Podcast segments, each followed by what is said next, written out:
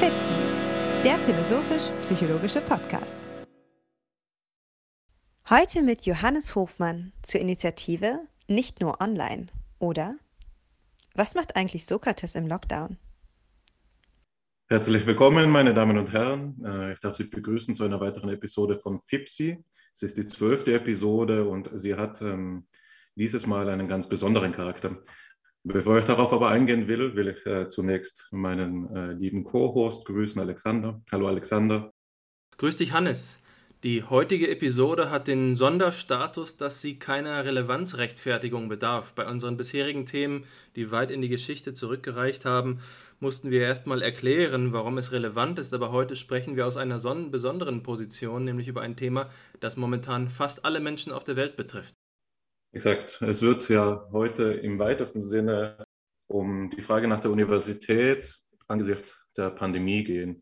Und wenn man das so sagen kann, haben wir ja in den letzten Episoden, in den letzten beiden vermehrt über das Geschichtliche der, ähm, des Zusammenhangs von Philosophie und Psychologie gesprochen und dort so etwas vorgenommen, was man als eine Aufwertung des Unzeitgemäßen beschreiben könnte.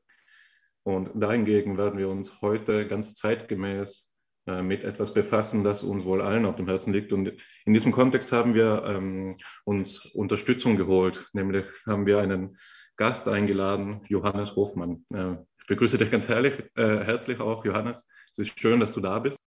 Ja, hallo, lieber Hannes, hallo, lieber Alexander. Ich freue mich herrlich und herzlich, hier zu sein ähm, und bin ganz gespannt auf diesen sozusagen leichten Bruch des ähm, Zeitgemäßen. Das ist ja vielleicht auch ein Teil der Dialektik des Begriffs des Unzeitgemäßen, dass wir uns damit auseinandersetzen müssen. Ja, ähm, da hast du ganz recht. Äh, ich würde sagen, wir gehen so vor, dass ich dich kurz einführe für unsere Zuhörenden und dass wir dann direkt medias in res gehen und diskutieren. Ähm, ja, es ist auch eine besondere Situation. Ähm, zum ersten Mal in der Geschichte des Podcasts haben wir jetzt fast eine geschlagene Stunde damit zugebracht oder etwas über eine Stunde, sogar wenn ich auf die Uhr schaue, ähm, eine Vor-, ein Vorgespräch durchzuführen und zu reflektieren über das, was wir sagen können und äh, über das, was wir nicht sagen können, sozusagen transzendental pragmatisch abgesteckt, wo die Grenzen und Möglichkeiten unseres Diskurses hier liegen sollen. Und insofern ist es etwas seltsam, nach einer Stunde Gespräch ähm, die Vorstellung durchzuführen. Aber ich mache es jetzt trotzdem einmal. Und zwar, Johannes, du bist ähm, ja ein, äh, jemanden, den ich persönlich kenne, den ich persönlich sehr schätze, ähm, ein langjähriger Freund mittlerweile. Ähm, also es freut mich in diesem Zusammenhang insbesondere, dich auch hier willkommen zu heißen. Ähm, du hast Politik, Philosophie und Psychologie studiert und dabei alle drei Sachen im Hauptfach, was ja schon einmal für sich spricht. Darüber hinaus hast du dich insbesondere in letzter Zeit dadurch verdient gemacht, ähm, die Initiative nicht nur online mitbegründet zu haben, die medial ja durchaus auch Wellen schlägt, ähm, gerade im Raum der Humboldt-Universität Berlin, aber auch darüber hinaus. Für die Interessierten unter den Zuhörenden werden Sie ähm, alle relevanten Links, die ich so auftreiben kann, in der Videobeschreibung oder in der, Pod, äh, in der, in der Podcast-Beschreibung eben auf Spotify finden. Ähm, darüber hinaus aber hast du eben auch noch den Arbeitskreis ähm, an der Universität gegründet, der sich ähm, mit der Frage der Universität in der pandemischen Krise befasst und bei dem beispielsweise Professor Joachim Funke äh, Mitglied war und auch an den Veranstaltungen teilgenommen hat, den wir ja in einer früheren Sitzung schon hier interviewt haben bei FIPSI. Und der, der Zusammenhang mit Herrn Funke und seinen Gedanken ähm, zieht sich über das Institutionelle hinaus, nämlich auf die inhaltliche Ebene auch. Diese Episode, die ja, wenn man so will, in gewisser Weise die Frage, die wir dort verhandelt haben mit Herrn Funke, nämlich die Rolle der Verantwortung ähm, in der Universität, in der Lehre und der Forschung, ähm, die wir eben seitens der Perspektive der Lernenden betrachtet haben, wird jetzt umgewandt werden auf die Perspektive ähm, der Universität als Ganzes und insbesondere unter Hervorhebung des Standpunkts der Studierenden auch. Denn die Initiative nicht nur online ist ja auch eine Studierendeninitiative, insofern sie von dir eben mitbegründet worden ist, Johannes. Ähm, ich denke, das ist von meiner Seite erst einmal alles gewesen, alles Notwendige und ich würde sagen, ähm, ich freue mich darauf, dass du uns ein kleines Exposé in diesem spannenden Zusammenhang gibst, Johannes. Ja, lieber Hannes, herzlichen Dank für diese Vorstellung. Ich freue mich tatsächlich sehr, mit euch beiden über dieses Thema zu sprechen, aus äh, verschiedentlichen Gründen. Ich würde gleich gerne einmal die Initiative vorstellen, um zu erzählen, um was es überhaupt geht. Grundsätzlich kann ich nur sagen, es ist tatsächlich, ähm, es ist tatsächlich so, dass die Initiative sich ähm, ebenso wie der Arbeitskreis ähm, dafür einsetzen möchte, dass es mehr Debatte und Diskurs darüber gibt, wie wir uns Universitäten vorstellen. Denn das ist das, was wir sagen, was uns ein wenig fehlt aktuell. Ähm, ganz grundsätzlich im Angesicht der Pandemie, aber auch sozusagen darin, wie man fortschreiten möchte von dort. Ähm, denn Stimmen gibt es dazu im aktuellen Diskurs wiederholt, immer wieder, dass, äh, wie man denn von jetzt aus fortschreiten könnte zu dieser Frage.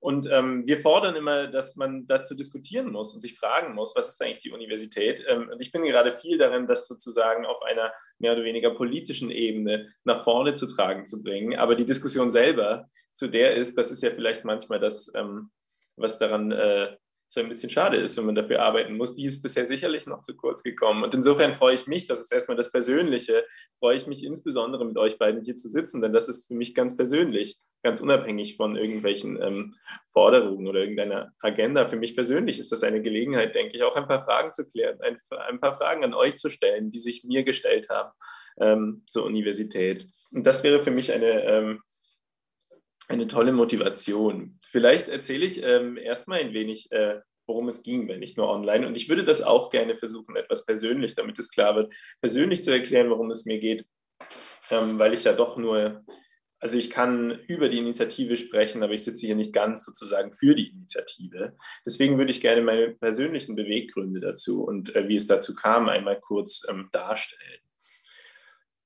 Und zwar möchte ich damit von Beginn an eigentlich gleich Bezug nehmen auf ähm, die Folge, die ihr schon ähm, zu FIPSI gemacht habt. Ich bin natürlich auch ein reger FIPSI-Hörer, wie ich das hoffe, wie es noch viele weitere gibt und noch weitere geben wird.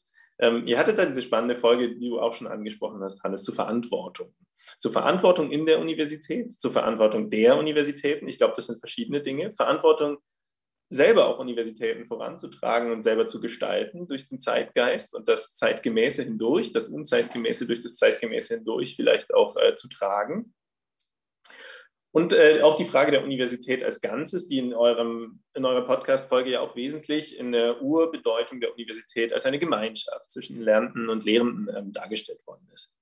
Nun war das für mich so, ähm, wenn wir zum Konkreten äh, voranschreiten. Für mich stellte sich das Ganze so dar, dass wir jetzt eben, wir waren in dieser Pandemie, die sicherlich so auch in diesem Lockdown, und da sind wir auch immer noch natürlich, ähm, sicherlich so auch unausweichlich war.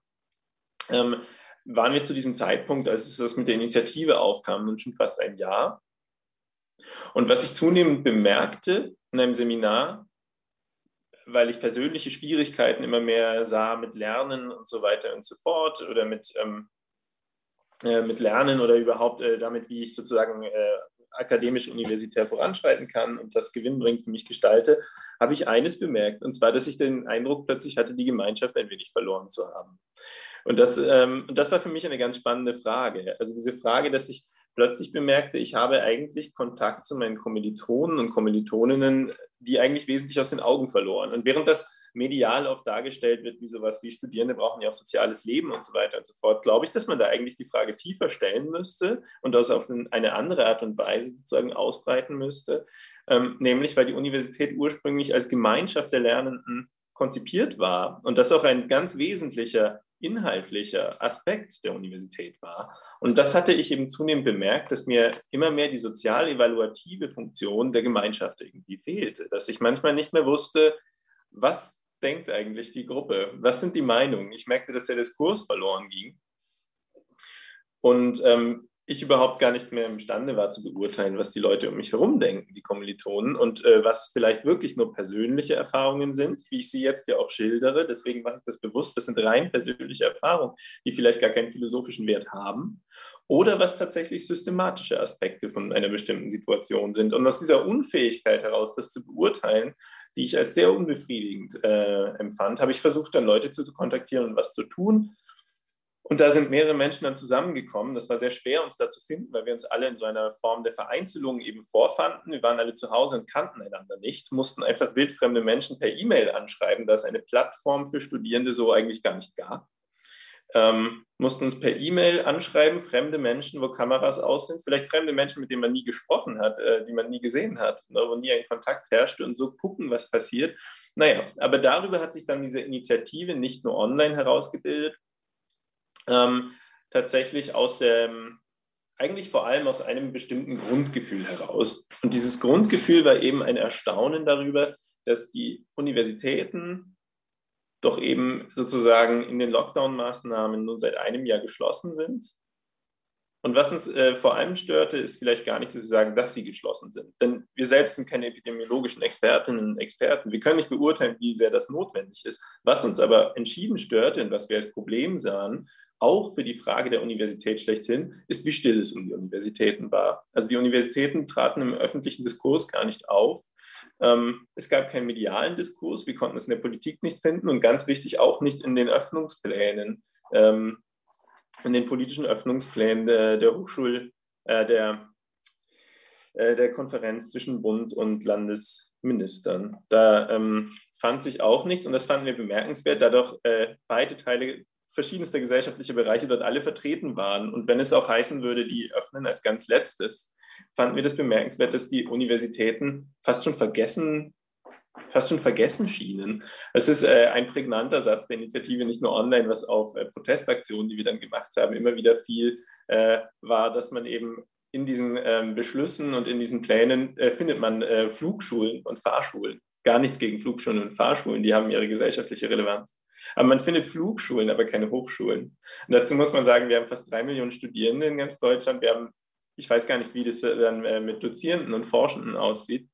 Äh, das heißt, wir haben einen großen gesellschaftlichen Bereich, der davon betroffen ist, der sozusagen mit sowas wie Wahrheitssuche und äh, der Akademie, irgendwie der Forschung der Akademie betraut ist, der da auch eine Verantwortung hat, das ist mir wichtig zu sagen, aber die tauchen einfach gar nicht auf. Und das war für uns ein Grund zu sagen, was wir erstmal machen müssen, ist vor allem eine Art Diskursförderung. Diskursförderung der Akademie und gleichzeitig schwebt mir dann natürlich auch mal ein wenig die Frage durch den Kopf, wie kann es überhaupt so weit kommen? Also wie kann das sein, dass eine Institution, die sich so sehr dem, der Emanzipation des Denkens verschreibt oder der, ähm, dem Autonomieideal von Erkenntnis, ähm, einem Autonomiebildungsideal von Individuen, wie kann das sein, dass sie so überraschend still ist in einem Moment äh, wie diesem und dass sie sich selbst nicht thematisieren kann oder nicht reflektieren kann und dass man das Gefühl möglicherweise hat, einfach nur noch vereinzelt für sich zu sitzen und vom Diskurs ein wenig abgeschnitten zu sein. Ähm, insofern würde ich gern ausgehend von der Initiative nicht nur online, ich habe noch gar nicht so sehr über Konkretes gesprochen, denn ich merke schon, ich äh, verliere mich eher in den äh, allgemeinen philosophischen Fragen dahinter und das ist ja vielleicht gerade gut so. Äh, ich spreche gerade nämlich sehr viel konkret politisch. Ähm, vielleicht ist auch später noch einmal Zeit, kurz darzustellen, was wir jetzt für Aktionen hatten. Aber ich habe da jetzt schon einiges vielleicht so angesprochen zur Frage der Verantwortung, Frage des, des Kurses und ganz stark auch mit der Frage, welche Rolle hat Gemeinschaft für die Universität?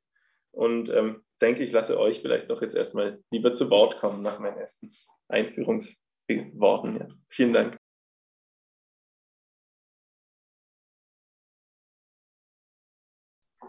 Diese einführenden Worte auf einer philosophischen Ebene geblieben sind, ist mir eigentlich ganz sympathisch, denn auch schon hier gibt es so vieles, über das es zu sprechen gibt, dass sicherlich die Gefahr besteht, dass wir den Zusammenhang aus den Augen verlieren, wenn wir ähm, alles erst einmal aufreihen, bevor wir es strukturieren. Wir haben jetzt hier Grundprobleme angesprochen, die es sicherlich zu erörtern gibt und bei denen die Klarheit erst dann äh, entsteht, wenn wir den Begriff oder die Begriffe, die hier beteiligt sind, ein, in ein ähm, gewisses Licht rücken, in einmal über sie sprechen. Was heißt überhaupt Universität als Ganzes, wie du es gerade gesagt hast? Was kann hier als Ganzes bezeichnet werden? Was ist die Gemeinschaft, von der wir gesprochen haben? Gerade in Zeiten, in denen Individualität äh, zum Zeitgeist gehört, in Zeiten, in denen wir ähm, eine Liberalisierung der ökonomischen Verhältnisse beobachten, die in Verbindung steht mit einer kulturellen Entwicklung hin zu einer Begünstigung des einzelnen Subjektes, fragt es sich doch, was in einer westlichen Gesellschaft noch Kollektivität bedeuten kann. Was ist also das, was die Studenten- und Dozentenschaft eint und hier gemeinschaftsfördernd ist? Du hast von Bildung gesprochen und wir müssen hier insbesondere von Erwachsenenbildung reden, denn es ist nochmal etwas anderes als die Schule, wenn wir von der Universität reden und die emanzipatorische Kraft, die du angesprochen hast, entsteht doch auf der Ebene der Studentenschaft nochmal in einer anderen Form, als es in der Schülerschaft stattfinden würde. Denn ähm, die Twitter-Stellung des Studenten ist ja diejenige gleichzeitig ein Erwachsener und ein Kind zu sein zu einem gewissen Grad, wenn ich das einmal so pointiert formulieren darf, jemand, der noch lernt, aber gleichzeitig schon in der Verantwortung steht, auch in sein, seinem, seinem, äh, seiner Reife gemäß in, der, in die Gesellschaft zu wirken. Und deswegen ist der Bildungsauftrag der Universität sicherlich auch ein anderer. Wenn wir die Geschichte der Universität anschauen, dann müssen wir natürlich sehen, dass diese Zusammenhänge gewachsen sind. Sie sind nicht ad hoc entstanden. Es gab immer wieder bestimmte Passagen, beispielsweise äh, die sogenannte Reichsdiplomordnung von 1944, in der ähm, im Hauruck-Verfahren die Strukturen verändert worden sind, die die Universität ausgemacht haben. Aber Universitätscurriculen, gerade in Deutschland, sind ja etwas, was über Jahrhunderte gewachsen sind und sich nicht immer an die Umstände angepasst haben. Wir haben in der Episode, die du angesprochen hast, die ihr angesprochen habt, zum Thema der Massenuniversität einmal darüber gesprochen, dass ähm, es ausgeschlossen ist, unter den Öko in der ökonomischen Bedeutung, die universitäre Bildung heutzutage hat, ähm, so etwas wie eine elitäre Veranstaltung, in der es nur um Geistigkeit gehen kann, durchzuführen. Deswegen ist der Begriff der Erwachsenenbildung an der Universität oftmals eben nur einer der Kenntnisvermittlung und derjenige, der in der Arbeitsteilung der Gesellschaft, so wie sie soziologisch beschrieben werden kann, eben ihren Beitrag dazu leistet, dass der Nachwuchs an Experten gesichert wird. Und im Spannungsfeld von all diesen Problemen, die ich gerade versucht habe, noch einmal aus einer zweiten Perspektive zu ergänzen, befindet sich die Lage der Universität heute.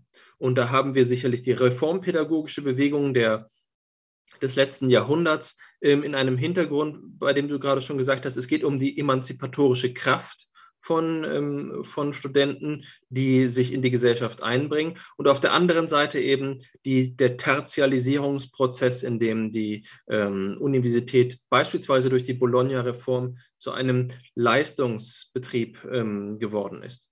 Und ich glaube, dass wir als Philosophen, die wir hier alle drei sind, die Aufgabe haben, das Ganze jetzt einmal aus einer Perspektive zu betrachten, die versucht, diesen gordischen Knoten nicht einfach zu durchhauen, sondern ihn aufzulösen. Und das ist keine ähm, Antwort, bei der wir eine Priorität für ein bestimmtes Kriterium geben können. Das scheint zumindest für mich schon trivial äh, beinahe zu sein. Ähm, wenn wir meinten, dass Universität ohne Wenn und Aber ähm, frei sein muss und allen Studenten die Gelegenheit gegeben ähm, werden soll, so zu lernen, wie sie es wollen, wäre das dann eigentlich noch eine gesellschaftliche Verantwortung?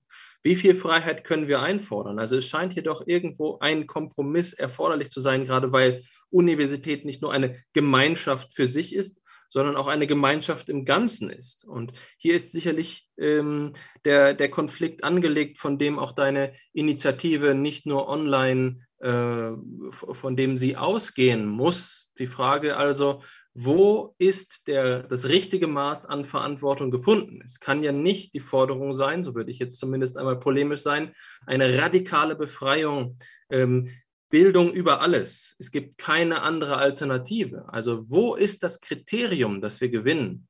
Wo ist hier das Maß, das richtige Maß zwischen ähm, der Anpassung und der Freiheit?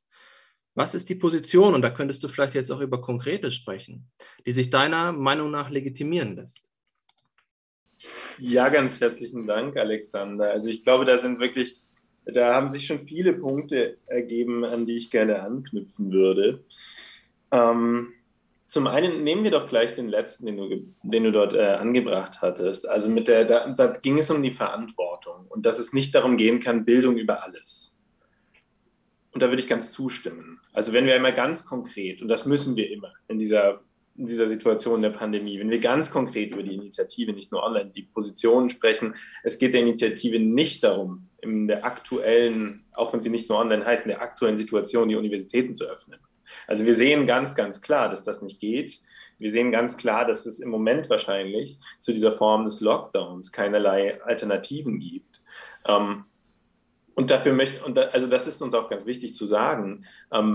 Ich glaube, dass uns die Verantwortung gegenüber anderen gesellschaftlichen Bereichen als Studierende auch und als Universität sehr bewusst ist und sehr wichtig ist. Ich halte es auch für manchmal aber fast für ein wenig befremdlich, das Studierenden oder Lehrenden gerade vorzuwerfen, wenn das geschieht. So oft geschieht es glücklicherweise gar nicht. Denn man muss ja schon sagen, seit einem Jahr sind Universitäten zu und dass das erreicht wurde, was erreicht worden ist in der Pandemie, hat auch mit sozusagen der Leistung der Universitäten, der Studierenden zu tun. Und mein Eindruck ist, dass mit denen, mit denen ich spreche, ähm, also bei denen, mit denen ich spreche, mein Eindruck ist, dass diese äh, also dass diese Menschen das Erreichte nicht kaputt machen wollen. Also das, da wurde sehr, sehr viel geopfert. Und ich finde, das ist wichtig zu sehen. Das geht nicht einfach um junge Leute, die raus möchten, sondern es geht um junge Leute, die zum Teil viel geopfert haben. Es gibt ja viele Studien auch dazu, wie dass es teilweise wirklich sehr prekäre, alarmierende Situationen sind, was Finanzielles angeht, was psychische Gesundheit angeht.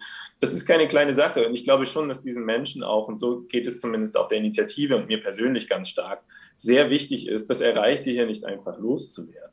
Das heißt, uns ist diese Verantwortung für die Gesellschaft ganz wichtig. Ich glaube, wo ich vielleicht ein Kriterium ansetzen würde, ähm, und was eine spannende Frage ist, ist nämlich die Verantwortung der Studierenden, die ich einmal sehe im Hinblick auf die Gesellschaft. Die ähm, Akademia generell hat eine Verantwortung und woraus die sich ableitet, das wäre eben auch philosophisch eine spannende Frage noch einmal, glaube ich, weil das eine ist, das einfach zu behaupten, aber das andere ist hier einmal genau nachzu, forschen, woran das liegt und wo wir diese Verantwortung verorten würden.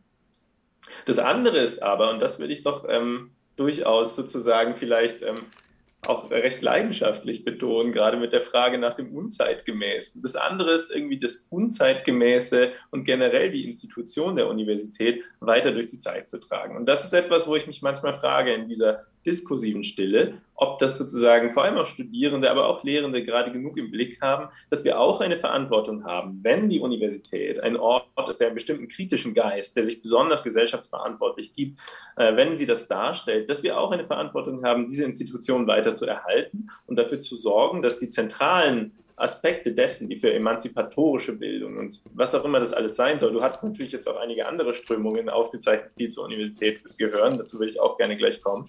Ähm, aber dass wir auch dazu angehalten sein müssen, das weiterzutragen für kommende Generationen. Und das wäre, was mir wichtig ist, dass die, die bald studieren und die, die vielleicht noch gar nicht mal hier sind und in die Universitäten gehen, dass die weiterhin davon irgendwie profitieren. Und das wäre fatal, wenn man zumindest nicht versucht, diese Infrastrukturen ähm, aufrechtzuerhalten in der Universität, die dafür sorgen. Ich möchte auch nicht zu lange sprechen. Ich habe da das kaum, da kommen wir sicher noch dazu. Ich habe da einige Punkte, warum ich das auch glaube, dass sozusagen in der Organisationsstruktur, auch wenn ich die Thesen zur Massenuniversität kannte, überrascht war, wie wenig mir da doch teilweise Mitbestimmung, Freiheit, Emanzipation überhaupt möglich schienen. Und ich habe auch ganz konkrete Erfahrungswerte als Initiative, weil wir ja genau das gerade versuchen ähm, mitzubestimmen.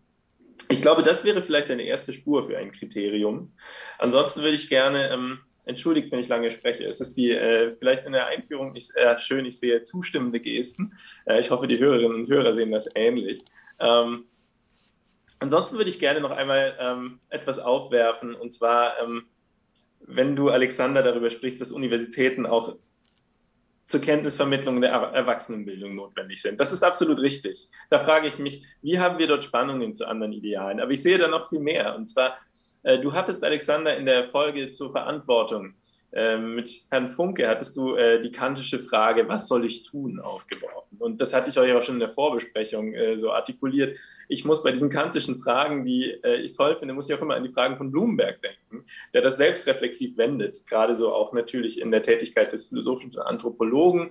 er wendet das selbstreflexiv und macht aus Fragen wie, ähm, was, ähm, was kann ich wissen, machte er was war, was war es, was wir wissen wollten? Aus was darf ich hoffen? Was war es, was wir erhoffen durften? Und schließlich, was war die Welt, die man haben zu können glaubte? Ich muss sagen, ich sehe jetzt in der Pandemie, manches fehlt in den Universitäten, einiges notgedrungen, anderes wahrscheinlich nicht notgedrungen. So oder so sehe ich ganz viele Standards von allen Seiten, die in den ganzen Ansprüchen ähm, vorgetragen werden, was alles die Universität ist. Ein Ort der Emanzipation, ein Ort der Kritik, ein Ort der demokratischen Bürgerschaft, ein Ort der Karriereausbildung, ein Ort der Kenntnisvermittlung. Wir könnten ewig so weitermachen.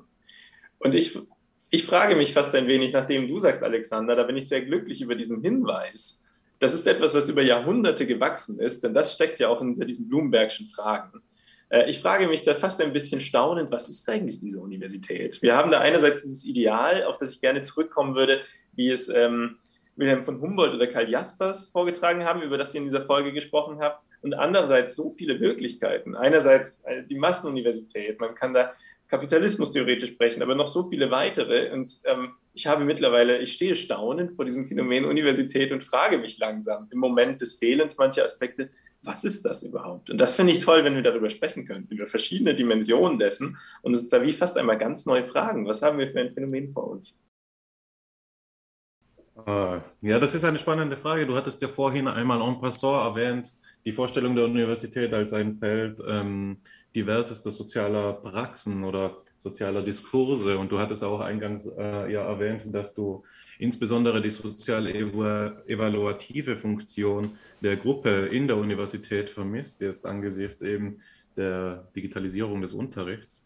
Mit der Digitalisierung gebe ich übrigens schon ein Stichwort, auf das wir später noch zu sprechen kommen werden.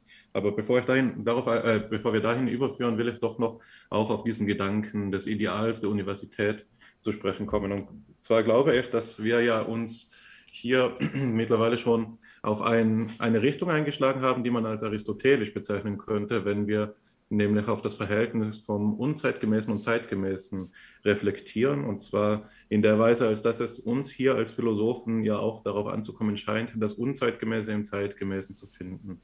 Ähm, was letztlich der Position Aristoteles ähm, per Analogie eben entspricht, dass die Universalien, das heißt das allgemeine, hohe, abstrakte, ewige eben in den Dingen zu, anzufinden ist und nicht so wie Platon es einst meinte, dass wir die Welt in zwei teilen müssen. Es gibt das bloß kontingente, empirische und das ähm, ewig Ideal, allgemeine auf, auf der anderen Seite.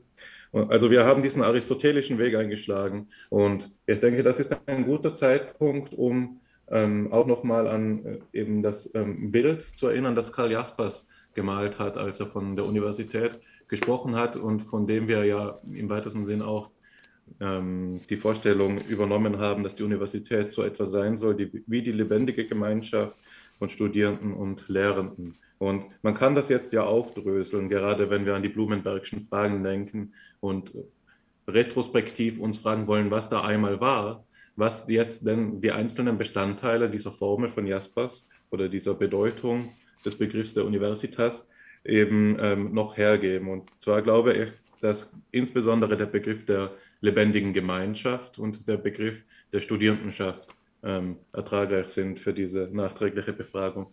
Denn was ja die, die, die Ausgangsdiagnose zu sein scheint, ist die, dass durch die Digitalisierung des Unterrichts die lebendige Gemeinschaft ähm, verblässt, verwirkt, äh, verwelkt und in einer Weise dasjenige Moment verliert, das sie doch zu einer einzigartigen Gemeinschaft macht.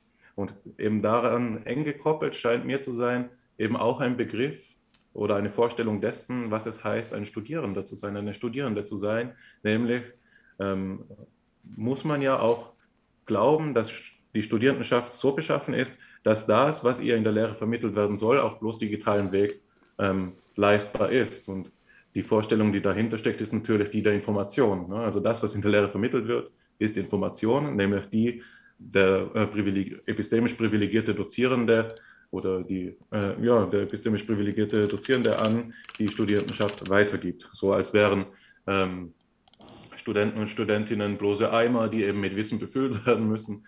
Das ist eben so eine alte Vorstellung, die sich auch bei Aristoteles findet, aber die, wie ich meine, unzeitgemäß ist im schlechten Sinn des Wortes, nämlich nicht mehr so haltbar oder angesichts ähm, dessen, was ja eben auch Karl Jaspers sagt. Und jetzt äh, schaffe ich quasi den Bogen auf das, worauf ich hinaus wollte. Wenn er auf das ähm, Differenzierungskriterium von Universität und Schule zu sprechen kommt, oder wenn er es eben charakterisiert, was die Gemeinschaft der Universität einzigartig macht, dann sagt er ja, dass die ähm, Studierendenschaft eben unmittelbar und essentiell an dem beteiligt ist, was unterrichtet wird und an dem, was geforscht wird. Das heißt, keine Universität im vollen Sinn ohne Studierendenschaft und ohne die lebendige Gemeinschaft eben. Ich denke, anhand dieses ähm, Problemfeldes kann sich unser Diskurs erneut entzünden. Wenn wir nämlich fragen, und die Frage will ich nun an dich weitergeben, Johannes, was ist es denn genau, wenn man das so beantworten kann, was jetzt in der Pandemie an der Universität verloren gegangen ist? Also was genau hat dich dazu bewogen, diesen Brief zu schreiben, diese Rundmail zu schreiben, die wir dann ja auch später noch einmal ähm, thematisieren werden? Das ist eine sehr, sehr schwierige Frage, Hannes. Ähm, weil ich glaube, dass du damit den Kern dieser ganzen Digitalisierungsfrage oder äh, nennt man es denn Digitalisierung? Also wir sitzen vor Bildschirmen. Digitalisierung könnte sehr viel mehr sein. Das ist, das ist natürlich noch das andere. Aber diese äh, Digitalisierungsfrage, ähm, die du da bringst, genau. Also das ist ähm, das ist, glaube ich, ein entscheidender Kern. Und ich glaube, das Wichtigste, was ich denke, was die Universität leisten müsste, was mir fehlt, denn so habe ich sie immer begriffen, als wesentlich auch selbstreflexiv. Wir machen sowas wie Methodenreflexion. Im Begriff der Wissenschaftstheorie steckt das schon drin.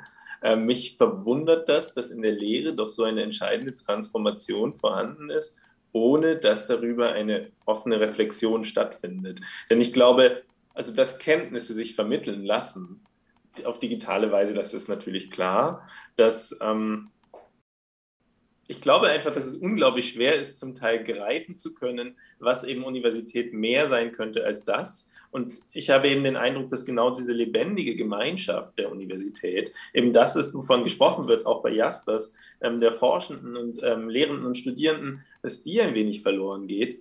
Vor allem, weil eben ganz viele Zusatzaspekte der Universität zu fehlen scheinen. Vielleicht, vielleicht fange ich mal ganz von unten, von unten an oder habt ihr noch etwas hinzuzufügen erstmal? Ja, ich dachte mir nur, dass ich äh, vielleicht mit, weil es ja, es ist ja auch gewissermaßen eine gemeine Frage, wenn ich frage, was genau meinst du? es ist sozusagen wie das Kind, das dreimal warum gefragt hat und irgendwann weiß man nicht mehr weiter. Aber ich glaube, eine hilfreiche Unterscheidung, die, die mir jetzt gekommen ist, als du, ähm, ähm, deine, als du eben ausgeführt hast, was du eben ausgeführt hast, war die, dass man vielleicht unterscheiden könnte zwischen der Universität im Minimal- und im Maximalsinn. Also dem, was man von der Universität alles abziehen kann, ohne sie ganz zu verlieren. An diesem Standort waren wir vielleicht nun in der Pandemie. Also irgendwie läuft dieser Betrieb natürlich weiter. Irgendwie findet Lehre statt und irgendwie werden Abschlüsse erworben. Aber die Universität im Maximalsinn, als das, was sie dem Ideal nach sein könnte, als das, wohin wir streben sollten, nämlich auch als so etwas wie eine Gemeinschaft im vollen Sinn, von dem her wir Identität beziehen, nicht wahr? Also in, in diesem Vollsinn äh, oder angesichts dieser Unterscheidung ähm, kann man vielleicht mehr aufrollen, was verloren gegangen ist. Und das ist vor allem der ganze Überschuss der Universität. Das, was vielleicht nicht zu ihrem Wesen gehört, aber das, was ihre Schönheit ausmacht. Ich verstehe, also ich finde das einen, einen sehr, sehr guten, gangbaren Weg erstmal, um voranzuschreiten. Ich verstehe sehr, was hinter dem Gedanken Minimal- und Maximalsinn der Universität steht. Ich glaube, dass das wichtig ist. Ähm, dass, dass, also ich verstehe sehr, was du damit meinst und dass das so richtige Aspekte hat. Ich weiß aber nicht, ob ich dem ganz zustimmen könnte. Und zwar ist immer die Frage, wie sehen wir uns die Universität an? Ich habe doch das Gefühl, wenn wir sagen Minimalsinn, kommen wir nochmal zu den Kenntnissen und der Information was die Universität erhalten konnte, ganz konkret in der Pandemie, was auch eine große Anstrengung ist, das muss man einmal hervorheben, war sowas wie sozusagen das, was im Curriculum festgeschrieben ist und was die klare in den ja, im Curriculum und auch in den Prüfungsordnungen festgeschriebene Funktion von Universität ist, weiterhin anbieten zu können. Das heißt, was nicht passiert ist, ist, dass jetzt eine der Universitäten gesagt hat, ähm, wir haben hier die Pandemie, es gibt eine äh, Einschränkung, leider gibt es keine Absolventinnen in unserem Fach dieses Semester. Also das ist nicht passiert und das ist ja auch schon mal viel. Also das ist ja dafür, dass alles sich so radikal gewandelt hat. Das muss man sich überlegen von heute auf morgen. Einiges, was erreicht worden ist. Es sind weiterhin Prüfungen abgenommen worden, es gab weiterhin Kenntnisvermittlung und so weiter. Das heißt, mein Eindruck ist eben, dass vor allem das, was vorher vielleicht festgeschrieben war in der Universität, dass das das ist, was ähm, so in Prüfungsordnungen und so weiter, dass das ist, was weiterhin aufrechterhalten werden konnte. Wie gut oder schlecht ist dann nochmal eine andere Frage. Also ich glaube, hier muss man differenzieren.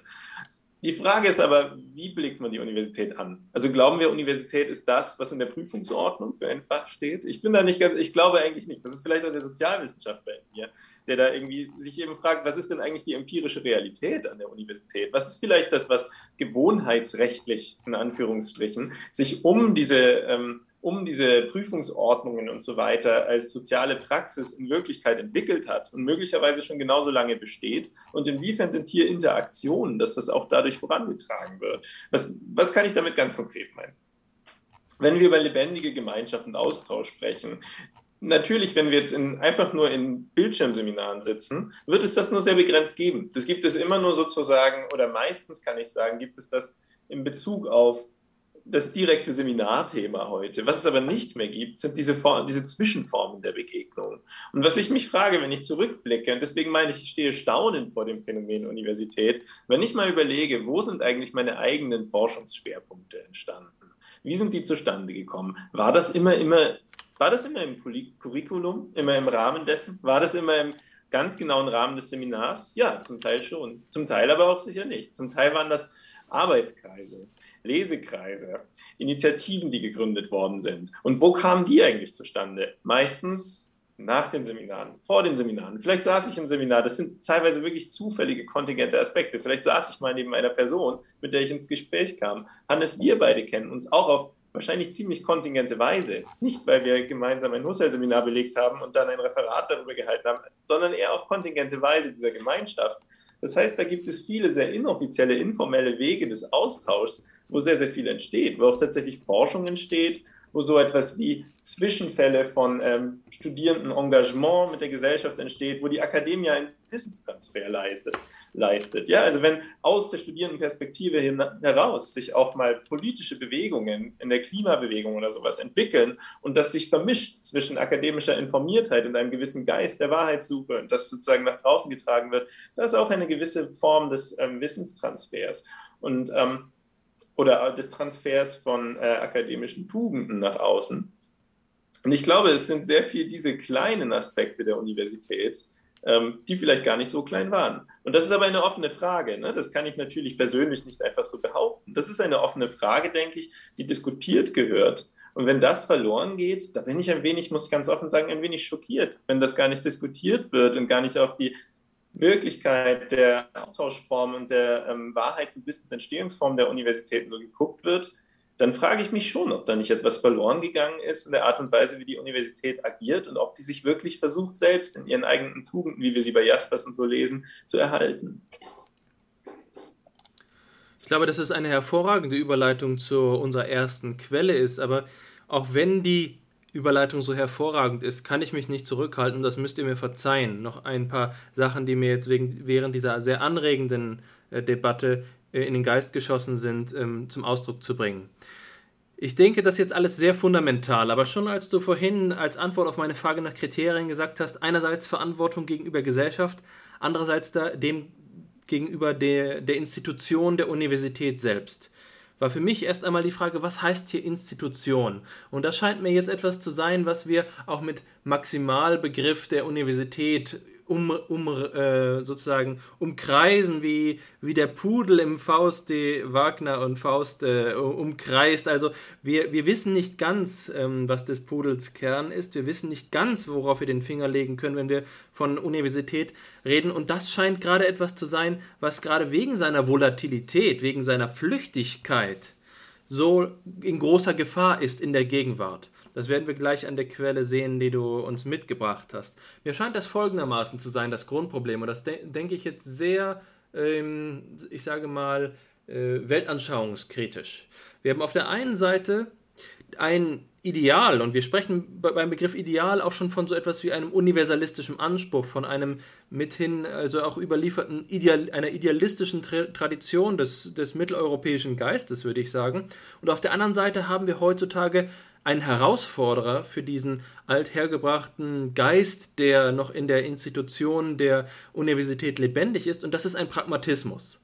Und dieser Pragmatismus sagt zum Beispiel, es funktioniert doch, wir können doch noch ähm, Abschlüsse produzieren. Wir können doch auch ohne, wir können sozusagen, das ist, ich hatte, glaube ich, die Metapher des Prokrustesbrettes äh, schon einmal, Prokrustesbettes schon einmal äh, ähm, erwähnt, also der Riese, der all den äh, Wanderern, die bei ihm zu Gast gewesen sind, die Gliedmaßen, die über das Bett hinausgingen, abgeschnitten hat, damit sie nicht sagen können, dass das Bett äh, zu klein sei für sie als, als Gäste. Und das ist es hier auch. Also wir können die Universität doch ökonomisieren, wir können sie zusammenstochen, wir können sie auf etwas reduzieren, das die gleiche funktionale, pragmatische Komponente hat und das dabei sozusagen etwas, was wir gar nicht benennen können, nämlich den Geist, die, die Essenz die, ähm, die Eigenheit der Universität, dass die dabei flöten geht, dass die dabei, äh, dass die dabei verloren wird, das fällt gar nicht ins Gewicht.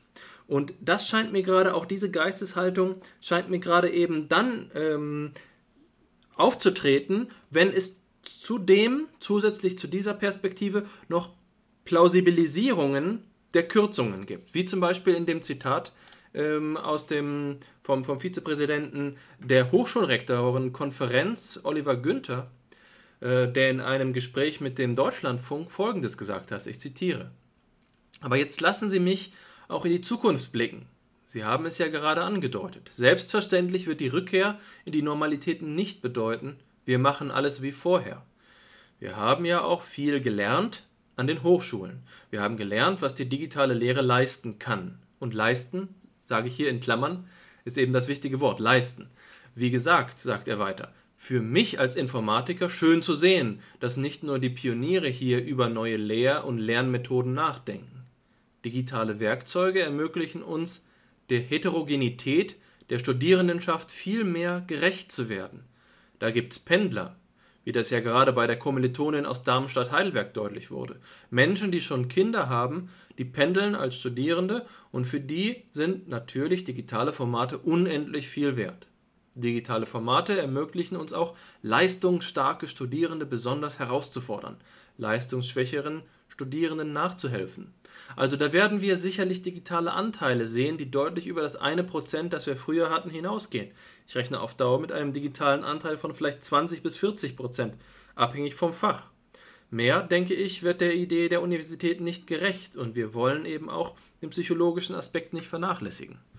Da ändert das Zitat und meine Analyse wäre hier eben, wie ich gerade schon angedeutet habe, dass hier ein Pragmatismus äh, lanciert wird, bei dem die Kriterien von denen du gesprochen hast, Verantwortung gegenüber Gesellschaft, Institu die Institution zu erhalten, gar nicht in Frage kommen, weil das Ganze auch so plausibel ist. Das ist eine informatisch-rationale ökonomische Sprech- und Denkweise, bei denen glaube ich zumindest, die ganzen Kriterien, über die wir uns jetzt ausgesprochen äh, haben, überhaupt nicht in Frage kommen. Sie lassen sich nicht quantifizieren, sie lassen sich nicht operationalisieren, sie sind äh, so eben wie das Gespenst im, im, äh, im Haus, das, das irgendwo vielleicht von ähm, den, äh, den, äh, den Geistergläubigen geahnt wird, aber für die Praxis des Alltags keine Rolle spielt.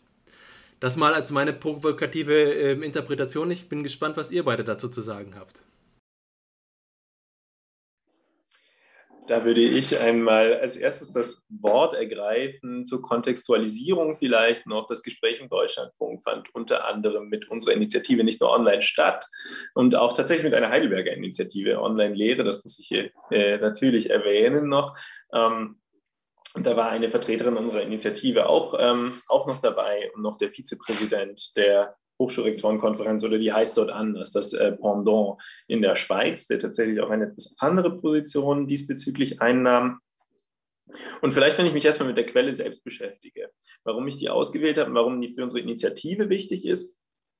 Ähm, ich sehe hier vielleicht zwei zwei Teile, zwei sehr kurze Teile in, diesem, in dieser längeren Quelle, die ich hier als zumindest fragwürdig und problematisi problematisierenswert irgendwie betrachte.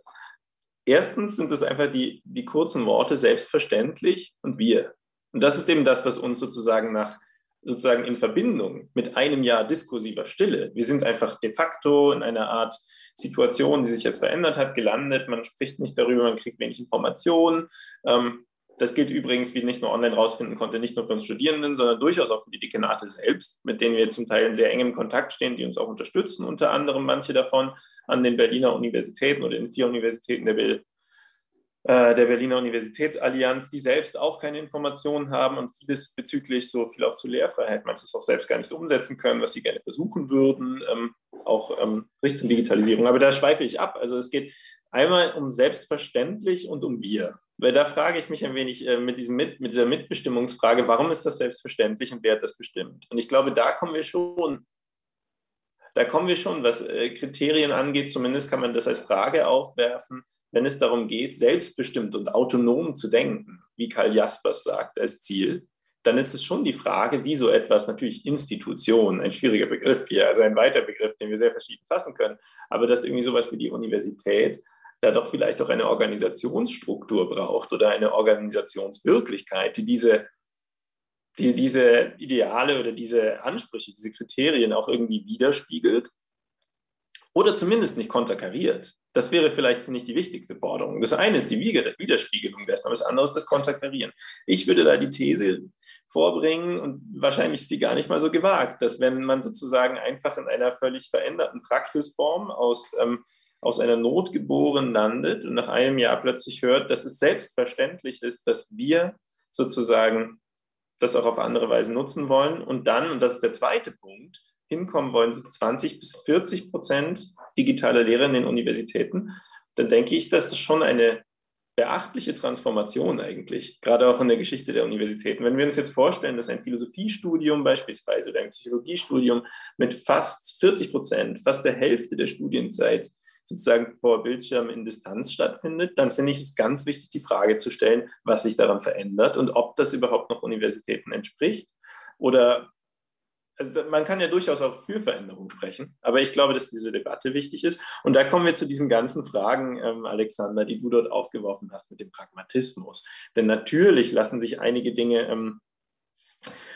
natürlich lässt sich eben vieles aufrechterhalten, aber ich glaube, dass wir, dass wir eben genau diese Fragen stellen müssen als Akademiker, denn das werden wir von anderer Seite nicht äh, werden wir das nicht äh, sozusagen vor die Füße gelegt bekommen, fertig, was möglicherweise andere Aspekte des Lernens denn wert sind und ob das und was der Wert dessen ist. Ich glaube, dass es ganz wichtig ist, dass wir darüber uns verständigen und dafür auch eintreten, denn das können wir vielleicht auch gar nicht erwarten von anderen gesellschaftlichen Bereichen, die vielleicht im ökonomischen, im politischen aufgehen, dass sie diesbezüglich äh, uns äh, Konzeptualisierungsarbeit leisten. Ich kann da noch ein kleines Zitat mitbringen, das mich wirklich schockiert hat, das vielleicht den Pragmatismus etwas bis ins Groteske führt. Ich war selber in einer Verhandlung, denn nicht nur online hat, ähm, tatsächlich war ich daran maßgeblich beteiligt, hat ein eigenes Pilotprojekt entworfen äh, mit Unterstützung eines äh, Studiendekanats der Freien Universität Berlin.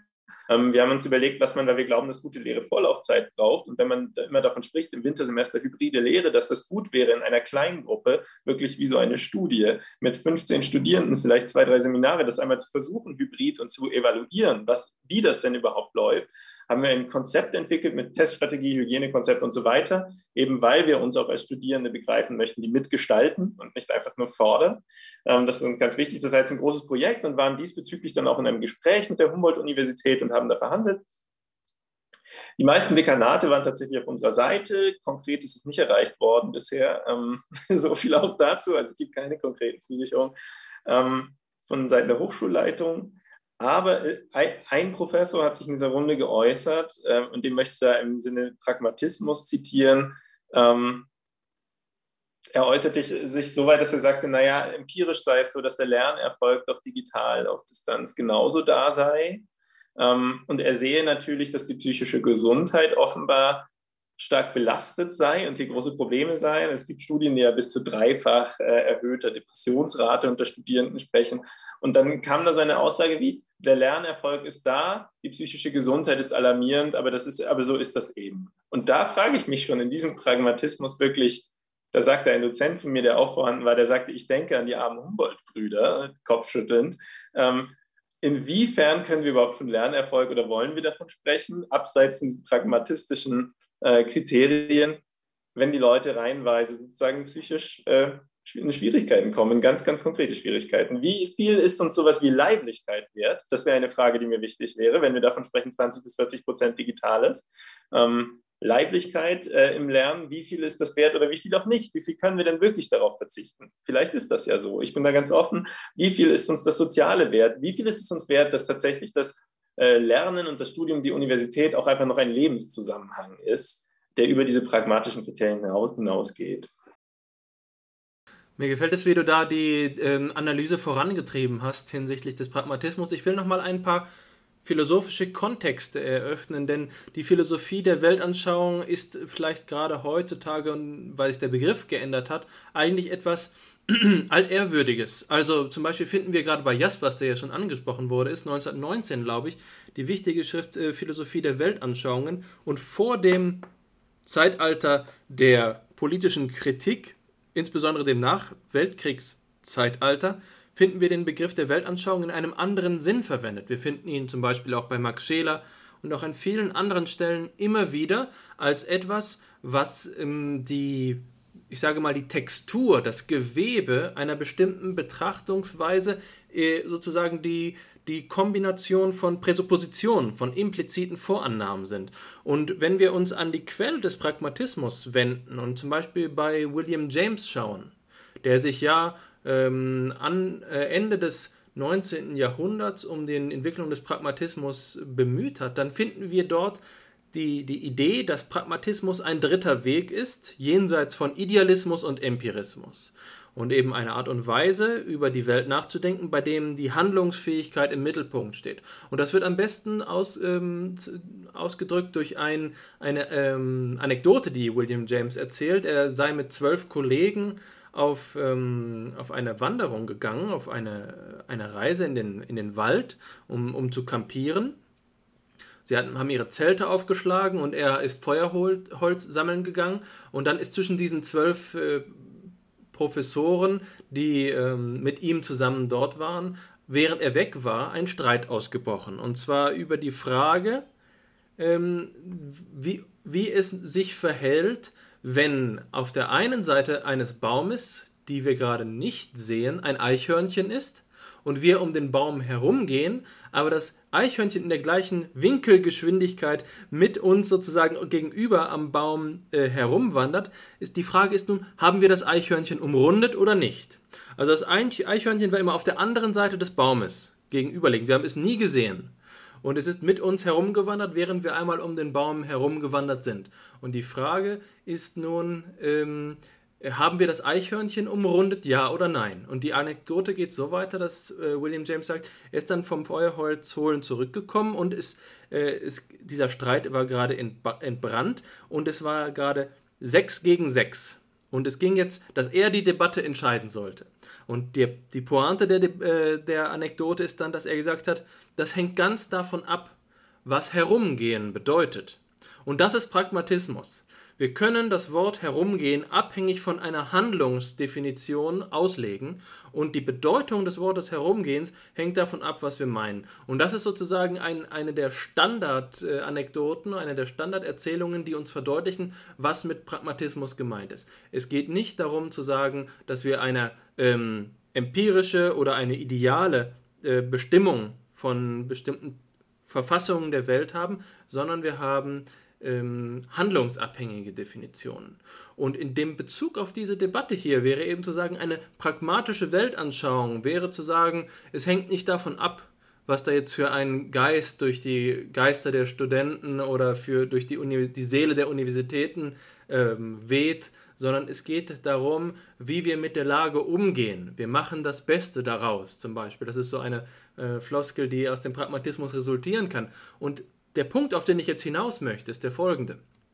Die Geisteshaltung des Pragmatismus steht nicht unter oder über den konkurrierenden Anschauungen, wie derjenige, in der wir jetzt über die Universität als Ganzes, die Maximaldefinition der Universität, die Kollektivität, die Gemeinschaft gesprochen haben, sondern sie steht daneben. Und das ist die große Problematik. Wir leben in einer äh, pluralistischen Situation in einer pluralistischen Verfassung unserer Gesellschaft. Wir haben unterschiedliche Geistesströmungen, die nebeneinander existieren, unterschiedliche Weltanschauungen sind. Und aus einer bestimmten Perspektive ist es weltanschaulich vollkommen gerechtfertigt, auf diese Art und Weise, wie wir es hier lesen oder hören, gehört haben, über die Universität nachzudenken. Und es geht dann eben nicht darum zu sagen, bloß kein, äh, bloß kein Gemeinschaftsgefühl, sondern wir machen das Beste draus. Wir schauen uns an, wie wir mit der Lage umgehen können. Wir gucken uns die Kriterien und die Erfolgskriterien an, wie können wir handelnd mit der Lage umgehen. Und dann gibt es eben die anderen Perspektiven. Und das Spannende für uns Philosophen muss es, glaube ich, sein, Philosophen und Philosophinnen muss es sein, äh, diese verschiedenen Weltanschauungen in Dialog zu bringen und zu schauen, was dann dabei entsteht und was, ähm, was darüber hinaus noch entwickelt werden kann wie wir die Perspektiven vereinen. Wenn ich vielleicht gerade ähm, direkt ergänzen dürfte, weil du ja damit angehoben hast, ähm, dass du die philosophischen Hintergründe in den Vordergrund bringen willst, die anhand dieses Materials eben mitschwingen, in der Herr Oliver Günther eben die Kompatibilität der Idee der Universität mit der Digitalisierung diskutiert oder reflektiert. Da würde ich gerne eben ergänzen, dass ähm, man das Ganze ja auch von Seiten der Argumentationslogik her betrachten könnte. Und zwar, indem Herr Günther eben ähm, einen Perspektivwechsel quasi veranlassen will, entgegen der Position, aus der wir heraus nun die Situation der Universität in der Pandemie betrachtet haben, ist Herr Günther, scheint Herr Günther ja jemand zu sein, der eher ähm, die Universität als besonders leistungsfähige Institution angesichts der Pandemie begreifen will, die es eben geschafft hat, den ähm, extremen Herausforderungen ähm, zu entsprechen, sich ein, angemessen zu verändern und ein, eine digitale Infrastruktur ähm, hervorgebracht zu haben, die so wertvoll ist, dass sie selbst postpandemisch beibehalten werden soll. Und wenn wir, also das ist ja eine, eine Position, ähm, die man sicherlich auch argumentieren kann, die man berücksichtigen muss. Ähm, aber wenn wir jetzt noch einmal quasi auf die formale Struktur seines Argumentes achten, dann möchte ich ähm, quasi, wie du, Johannes, äh, auf zwei Worte aufmerksam machen. Das eine hast du schon genannt, das ist selbstverständlich. Ähm, und die Selbstverständlichkeit, mit der hier äh, so etwas ähm, angepriesen wird wie ein, ein Fortschrittsoptimismus, ist ja gerade das nicht Selbstverständliche, wenn wir jetzt eben einen Schritt zurückgehen und von der Metaebene da, darauf schauen, was hier passiert. Ne, wenn man sagt, selbstverständlich muss es so und so sein, gibt man das, wofür man argumentieren will, ja eigentlich schon als bewiesen voraus. Nicht wahr? Also es hat formal logisch, könnte man sagen, wenn man es besonders böswillig argumentieren will, die Form oder ähnelt es einer Petitio Principi. Ähm, Vielmehr ist es aber so, dass ähm, dieses Argumentationsschema ja in, vor allem in konservativen ähm, politischen Positionen durchaus ähm, herkömmlich ist, also gar nicht so außergewöhnlich. Nämlich dort geht man häufig so vor, dass man sagt, dass alles, was man tut, und das ist es eben wieder ein Einschlag auch ins Pragmatische, alles, was es zu tun gilt, ist sachdienlich und durch die besonderen Gegebenheiten erforderlich. Und es geht hier nicht um, die, äh, um das äh, Lancieren einer persönlichen Meinung, sondern es geht darum, den Dingen zu entsprechen, dann ähm, verschleiert man damit ja durchaus eben ähm, den, das Grundfaktum, dass es so eine klare Trennung zwischen Sachdienlichkeit und politischer Agenda niemals geben kann. Also meiner Ansicht nach wäre es so, dass diese Fragen immer, also dass man angesichts dieser Fragen, die jetzt den Status der Universität in der Pandemie betreffen oder die Korrumpierbarkeit der Idee der Universitäten durch ähm, grundsätzliche Veränderungen im Universitätsbetrieb, dass man angesichts dieser Problemlagen die scharfe Trennung zwischen ähm, Deskriptivität und Idealität nicht aufrechterhalten kann, sondern man beschreibt hier ideale, äh, man beschreibt ideale Strukturen, nämlich die Idee der Universität und bringt damit ähm, ipso facto immer auch normative Gesichtspunkte ans Licht. Also das wäre hier eine erste Kritik. Der zweite äh, das zweite Wort, auf das ich zu sprechen kommen will, ist ähm, das, womit hier geendet wird, nämlich die psychologischen Aspekte, die nicht vernachlässigt werden sollen oder die, von denen man sie nicht, die man nicht vernachlässigen will. Und hier scheint es ja doch auch so zu sein, dass man, dass Herr Günther sein Argument mit einem Cliffhanger beendet.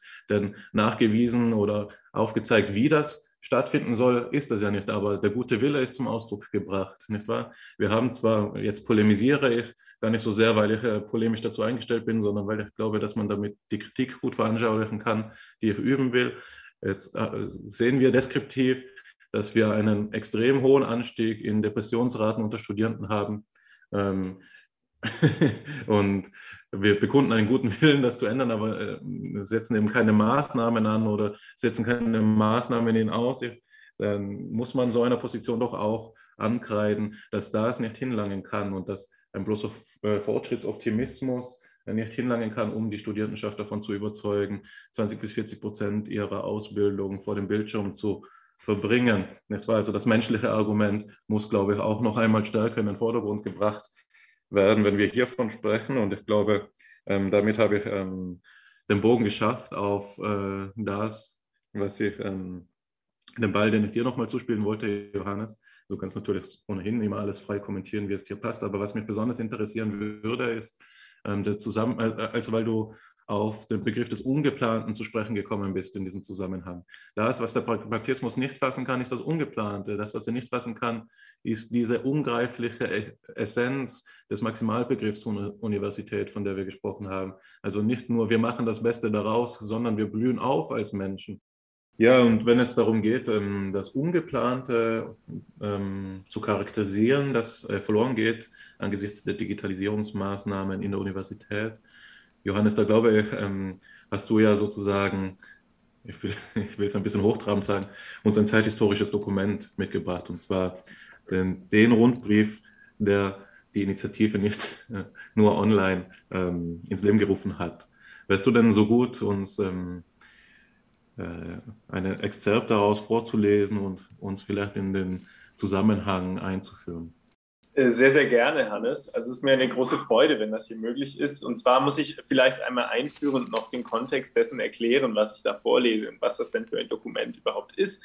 Und zwar, also ähm, wenn man sagt, es geht um das Ungeplante selbst, dass es thematisiert, ist das Schöne, dass das Dokument, das in seiner Gestalt sozusagen auf sich selbst ähm, referierend eigentlich auch ist. Also es war selbst ein Dokument, äh, das ich tatsächlich schrieb nach einem Seminar, als mir genau das, was ich vorher ähm, schon erzählte eingangs, dass ich bemerkte, die Gemeinschaft verloren zu haben und irgendwie diesen Versuch unternehmen wollte, wieder Kontakt aufzunehmen, dass ich dann mehr oder weniger ungeplant nachts nach einem Seminar geschrieben habe. Ich dachte selbst nur, es würden ein paar Zeilen Richtung Studierende, lasst uns doch Kontakt aufnehmen, einfach mal sprechen über die Situation. Und daraus wurde dann ein kleiner, ein kleiner Aufsatz, äh, selbst ganz ungeplant. Insofern finde ich das ganz schön, dass es sich darin widerspiegelt. Wenn man sagt, dass äh, die Initiative ins Leben gerufen wurde, muss man etwas vorsichtig sein. Die Initiative nicht nur online ist zum Schluss, wie wahrscheinlich vieles auch wie die Universität, etwas, das auf sehr, sehr vielen verschiedenen Spuren und Ebenen lief. Da haben sich viele, viele Menschen mit verschiedenen Historien zusammengeschlossen. Äh, dieser kleine Aufsatz mit den Antworten darauf war vielleicht einfach meine kleine Ebene, mein allererster Schritt, äh, davon einfach ein vereinzelter Studierender zu sein Richtung Gemeinschaft. Insofern muss ich einmal noch betonen, dieser Aufsatz, den ich da geschrieben hatte, das war nichts, was ein, irgendeinen Vollständigkeitsanspruch hatte, äh, sondern das unterliegt selbst noch dem Problem der Ungreifbarkeit. Und genau so kann man es vielleicht lesen, als Dokument, das das Ungreifbare selbst noch ungreifbar thematisiert. Und deswegen ist das, glaube ich, ganz spannend, das auch auseinanderzunehmen auf die Art. Der Aufsatz heißt, und ich lese jetzt einmal vor und zitiere, ähm, was macht eigentlich Sokrates im Lockdown? Und das sind die beiden Auszüge. Eigentlich scheint mir genau in der Fokussierung darauf, nämlich auf die verminderte Lehrqualität, eines der Probleme seit Ausbruch der Pandemie implizit angesprochen zu sein.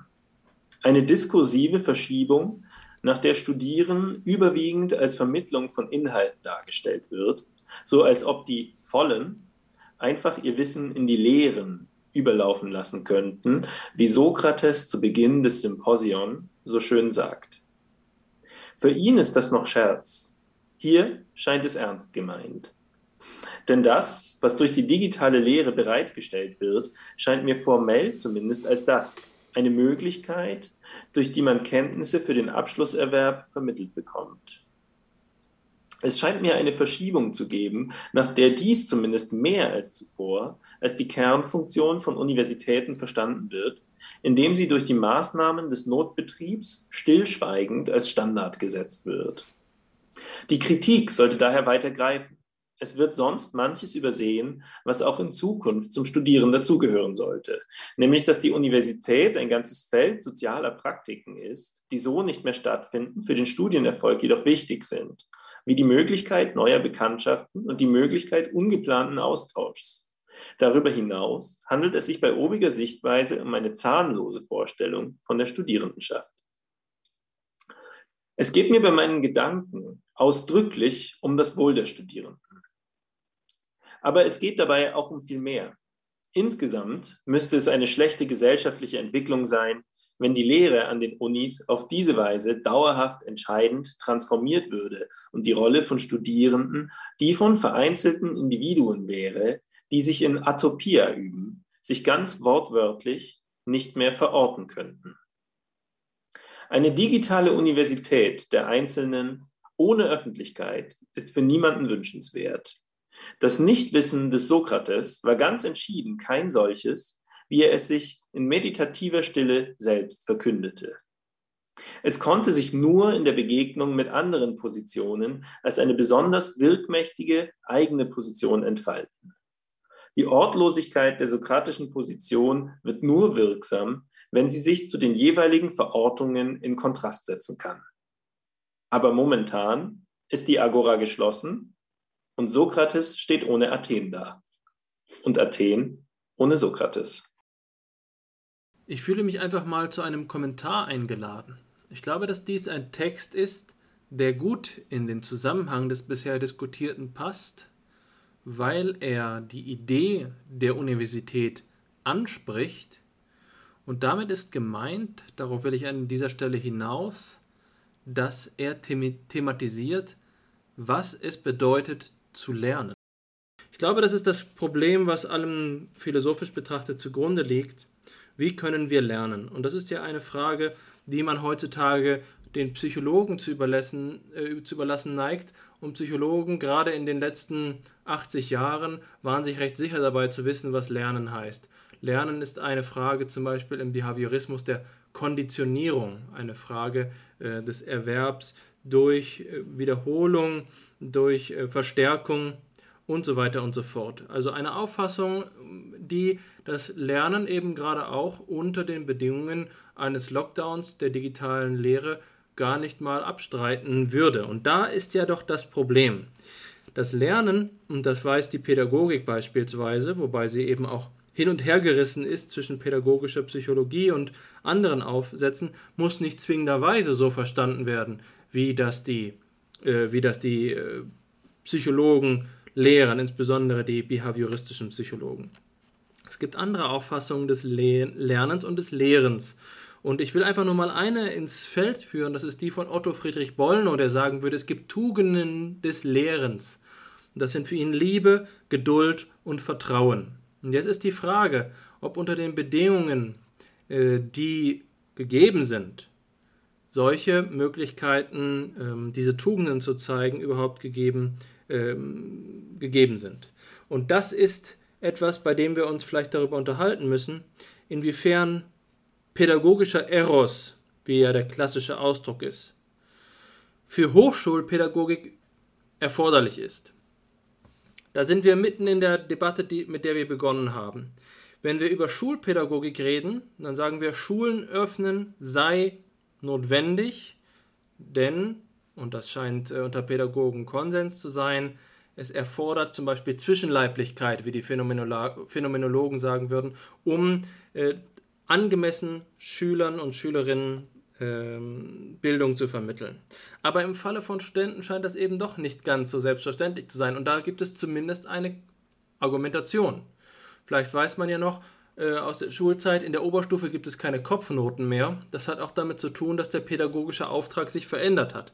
Es geht eben darum, dass man in die Erwachsenenbildung übergeht und es scheinbar so ist, dass äh, Erwachsene in dieser Hinsicht keine pädagogische Bildung mehr brauchen. Und genauso ist es ja dass ähm, Hochschuldozenten und Dozentinnen keine didaktische Ausbildung haben, während ein großer Anteil des, der Ausbildung von Lehrerinnen und Lehrern darin besteht, ähm, Didaktik, Fachdidaktik und, und ähm, allgemeine Pädagogik und so weiter zu, ähm, zu erfahren, ist es so, dass äh, Studenten hier offenbar nicht ähm, als sozusagen als denen, denen man etwas vermittelt, die gleiche pädagogische Aufmerksamkeit ähm, zugewendet wird.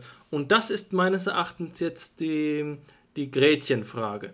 Was ist der Grund, mit dem wir tatsächlich sagen können, dass die Bedingungen des Lernens für ähm, Erwachsenenbildung und für Schulbildung unterschiedlich sind hinsichtlich der Pädagogik? Wenn es nämlich gerechtfertigt wäre, dass Erwachsenenbildung nichts anderes als Kenntnisvermittlung ist, dass es nicht um die Universität als Ganzes, um den Geist der Gemeinschaft, um Freiheit in, ähm, um die Freiheit des Lernens geht, dann können wir eigentlich nur denjenigen beipflichten, die sagen, wir brauchen Effizienzkriterien und die Idee der Universität ist höchstens etwas, was, äh, was eine Tradition ist, aber eigentlich auch ein Atavismus. Was würdet ihr sagen? Was ist der Grund, weswegen Universitätslehre pädagogisch sein sollte? Nun, ähm, Warum sollte die äh, Universitätslehre pädagogisch sein? Dann, ähm, Dazu ließen sich einige verschiedene Positionen skizzieren. Diejenige, auf die ich das Augenmerk legen will, ist doch einmal diejenige, dass die Studierenden beim Eintritt ins Studium doch ähm, in einer Lage sind der Adoleszenz und sozusagen an der Schwelle zum Erwachsenenalter sich befinden, sodass ähm, die Rede von einer, einer Hinführung von Kindern, also einer, also auch einer mäeutischen Position durch die Dozierenden vielleicht gerade noch zu gewissen Aspekten gerechtfertigt sein mag, gar nicht grundsätzlich unterschiedlich zu den ähm, zum, zum äh, zu den Schülerinnen und Schülern in der Schule. Auf der anderen Seite ist es so, dass die Adoleszenz natürlich vorausverweist auf das Erwachsenenalter, sodass eben, äh, was eben auch die Ermöglichungsbedingung der Rede Jaspers war, äh, vermöge derer er eben die Sonderstellung der Universität herausgearbeitet hat, nach der eben die Studierenden selbst schon teilhaben sollen an dem, also dasjenige mitzubestimmen, was die Universität im Kern ausmacht, was die Lehre im Wesen ausmacht, sodass eben die Universität äh, immer auch als ein Werdebegriff verstanden werden kann, wenn man so will. Nämlich dadurch, dass eben die Studierendenschaft noch formbar ist, formt sich die Universität in ihrer Erziehung ja selbst mit. Also ich denke, in dieser, zumindest im zweiten Sinn, kann ich der ähm, Notwendigkeit, Universitätsunterricht pädagogisch zu gestalten, äh, vollen Herzens zustimmen. Ein weiterer Aspekt ist natürlich ähm, derjenige, ja, der ganz nüchterne, der vielleicht gar nicht der Rede wert ist in diesen Kontexten, nämlich dass schwierige Zusammenhänge wohl strukturiert besser verstanden werden können. Und äh, wenn, äh, wo, wenn nicht an der Universität, werden die schwierigsten Zusammenhänge versucht, ähm, ähm, vermittelt zu werden.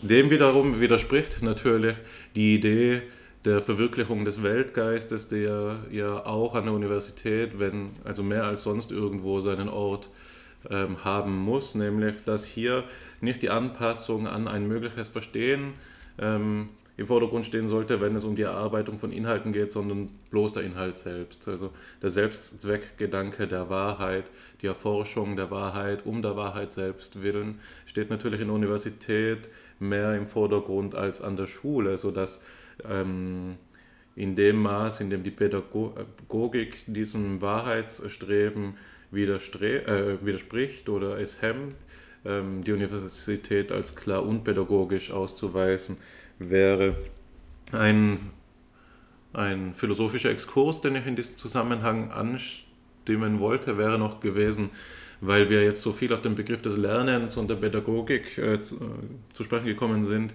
dass es ja durchaus auch in der Hermeneutik dieses Paradoxon des Lernens gibt. Nicht wahr? Also die Vorstellung dort ist diejenige, dass das, was wir ähm, erlernen oder das, was wir verstehen, in einer gewissen Weise immer schon verstanden sein muss. Denn wir fassen das Neue ja unter die Begriffe, die wir bereits haben. Wie, und das Paradoxon besteht jetzt nun aber darin, dass man die Frage stellt, wie ist es denn dann überhaupt möglich, dass wir Neues als Neues erlernen, wenn wir es unter bereits alte Begriffe fassen? Also das ist ein, ein Problem, das über diesen Horizont hinausweist, aber das natürlich, ähm, also was über den Horizont der Pädagogik alleine hinausweist, aber das dafür zurückverweist auf ähm, die Textstelle, die Johannes zu Sokrates vorgetragen hat, wenn er nämlich auf den, also den meines Erachtens wirklich äußerst interessanten Punkt verweist, dass das äh, sokratische Nichtwissen seine Brisanz allererst im diskursiven Feld der ähm, vermeintlich Wissenden gewinnt. Also erst dann, wenn man sich konterkarieren kann mit, Posit also mit anderen, die zu meinen, dass sie wissen, tritt die Schlagkraft dessen hervor, der sagt, ja eigentlich, wenn wir streng sind, können wir doch gar nicht sagen, dass wir das wissen. Oder was meinst du denn genau damit, dass du es weißt? Also diese typisch sokratisch, äh, sokratischen Fragen, die so scheinbar nur unschuldig sind, sind eben nur scheinbar unschuldig und tatsächlich ähm, triftig und ähm, schneidend. In der Agora denken wir jetzt Sokrates aber vor den Laptop-Bildschirm, dann ähm, verliert das Nichtwissen seine Brisanz, dann ist Nichtwissen von Unsichtbarkeit ununterscheidbar. Also ähm, ich denke, das ist der, der interessante Problemzusammenhang, der hier im Hintergrund steht. Mensch, ihr beiden, ich muss ganz, äh, ganz äh, platt hier sagen, das waren jetzt eine ganze Reihe von Punkten. Ich muss zugeben, es fällt mir nicht ganz leicht, mich, ähm, mich vielleicht sogar in pädagogischer Weise, was ich natürlich aber unseren Hörerinnen und Hörern nicht zumuten muss, äh, das äh, zu brauchen, mich hier zu strukturieren und auf diese ganzen Punkte irgendwie Bezug zu nehmen, denn ich habe mir gerade nebenbei fast zwei Seiten vollgeschrieben und wie das manchmal ist, jetzt weiß ich nicht, wie all diese Komplexität reduzieren. Ähm, beginnen wir vielleicht mit diesem letzten Punkt, ähm, der typisch sokratischen, also der typischen Position des sokratischen Nichtwissens, wenn wir mal zu Platon sehen. Und da können wir auch auf die Frage kommen, wie sollten wir lernen? Ähm, und das ist jetzt nur einfach eine, eine Interpretation oder eine übliche Interpretation Platons. Das muss natürlich nicht für uns heute gelten. Aber wenn wir über die Philosophie sprechen, ist das natürlich gar nicht so unwichtig.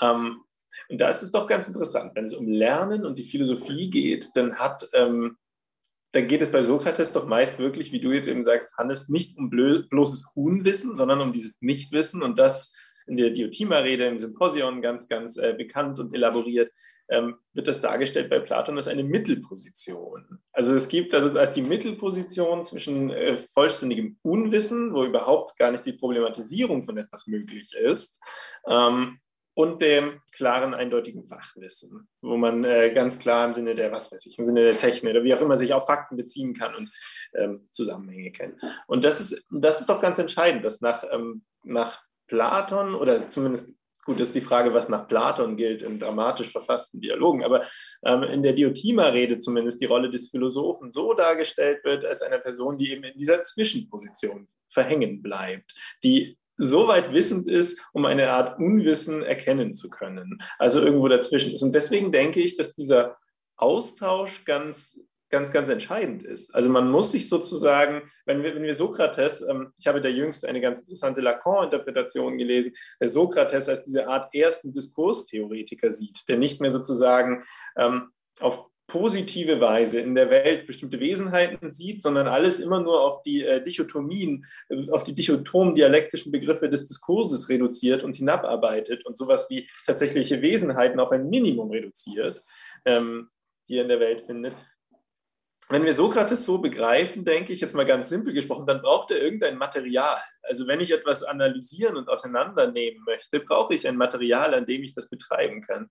Ich hatte persönlich nur das Gefühl, und so kam ich auch auf diesen sokratischen Vergleich, ich hatte persönlich das Gefühl vom sokratischen Nichtwissen ins bloße Unwissen, bevor ich die Initiative gründete, was ich eingangs schon erläutert hatte, verfallen zu sein. Also ich hatte wirklich den Eindruck, einfach überhaupt nicht mehr thematisieren zu können, was eigentlich an der Universität gerade läuft, weil mir wie das Material fehlte, an dem ich sozusagen Diskursdichotomien dialektisch auseinandersetzen kann, so wie wir es jetzt auch machen, und dass das doch wesentlich auch durch Gemeinschaft ähm, gestiftet ist. Und da, so, so denke ich auch zur ähm, zur sokratischen Atopie. Also er ist erst atopisch, erst ortlos oder auch natürlich sonderbar, was das ja gleichzeitig auch heißt auf Griechisch dann, ähm, wenn Sokrates oft als Atopos bezeichnet wird, dass er ein Sonderling ist. Und dieser Sonderling kann er natürlich immer nur in Differenz zum Rest sein, weil gleichzeitig Sokrates ist ortlos in Athen. Er hat offenbar doch eine Art Ort, eine Art ähm, Kontext, einen Rahmen.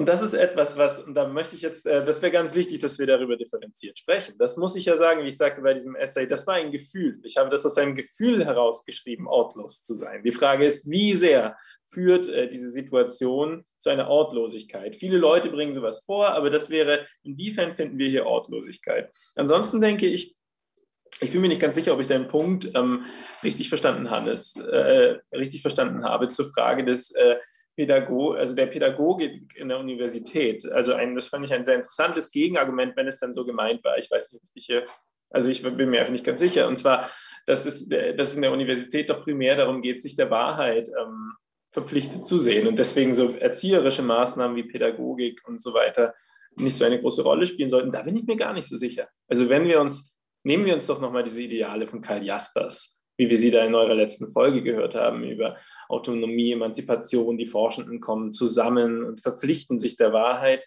Das sind Tugenden, würde ich jetzt einfach mal überlegen. Das sind Tugenden, zu denen man möglicherweise durchaus erzogen werden muss. Ich war vielleicht noch nicht immer in der Lage oder bin es vielleicht auch jetzt noch nicht. Vielleicht werde ich es nie wirklich sein. Vielleicht brauche ich da eine ständige Auseinandersetzung, ähm, vielleicht auch durchaus pädagogischer Natur. Und das wäre dann die Universität, wäre der Ort, an dem diese pädagogische Auseinandersetzung in Gemeinschaft stattfinden kann, diesen Tugenden gerecht zu werden. Und das denke ich auch bei Platon, wenn man das wieder macht.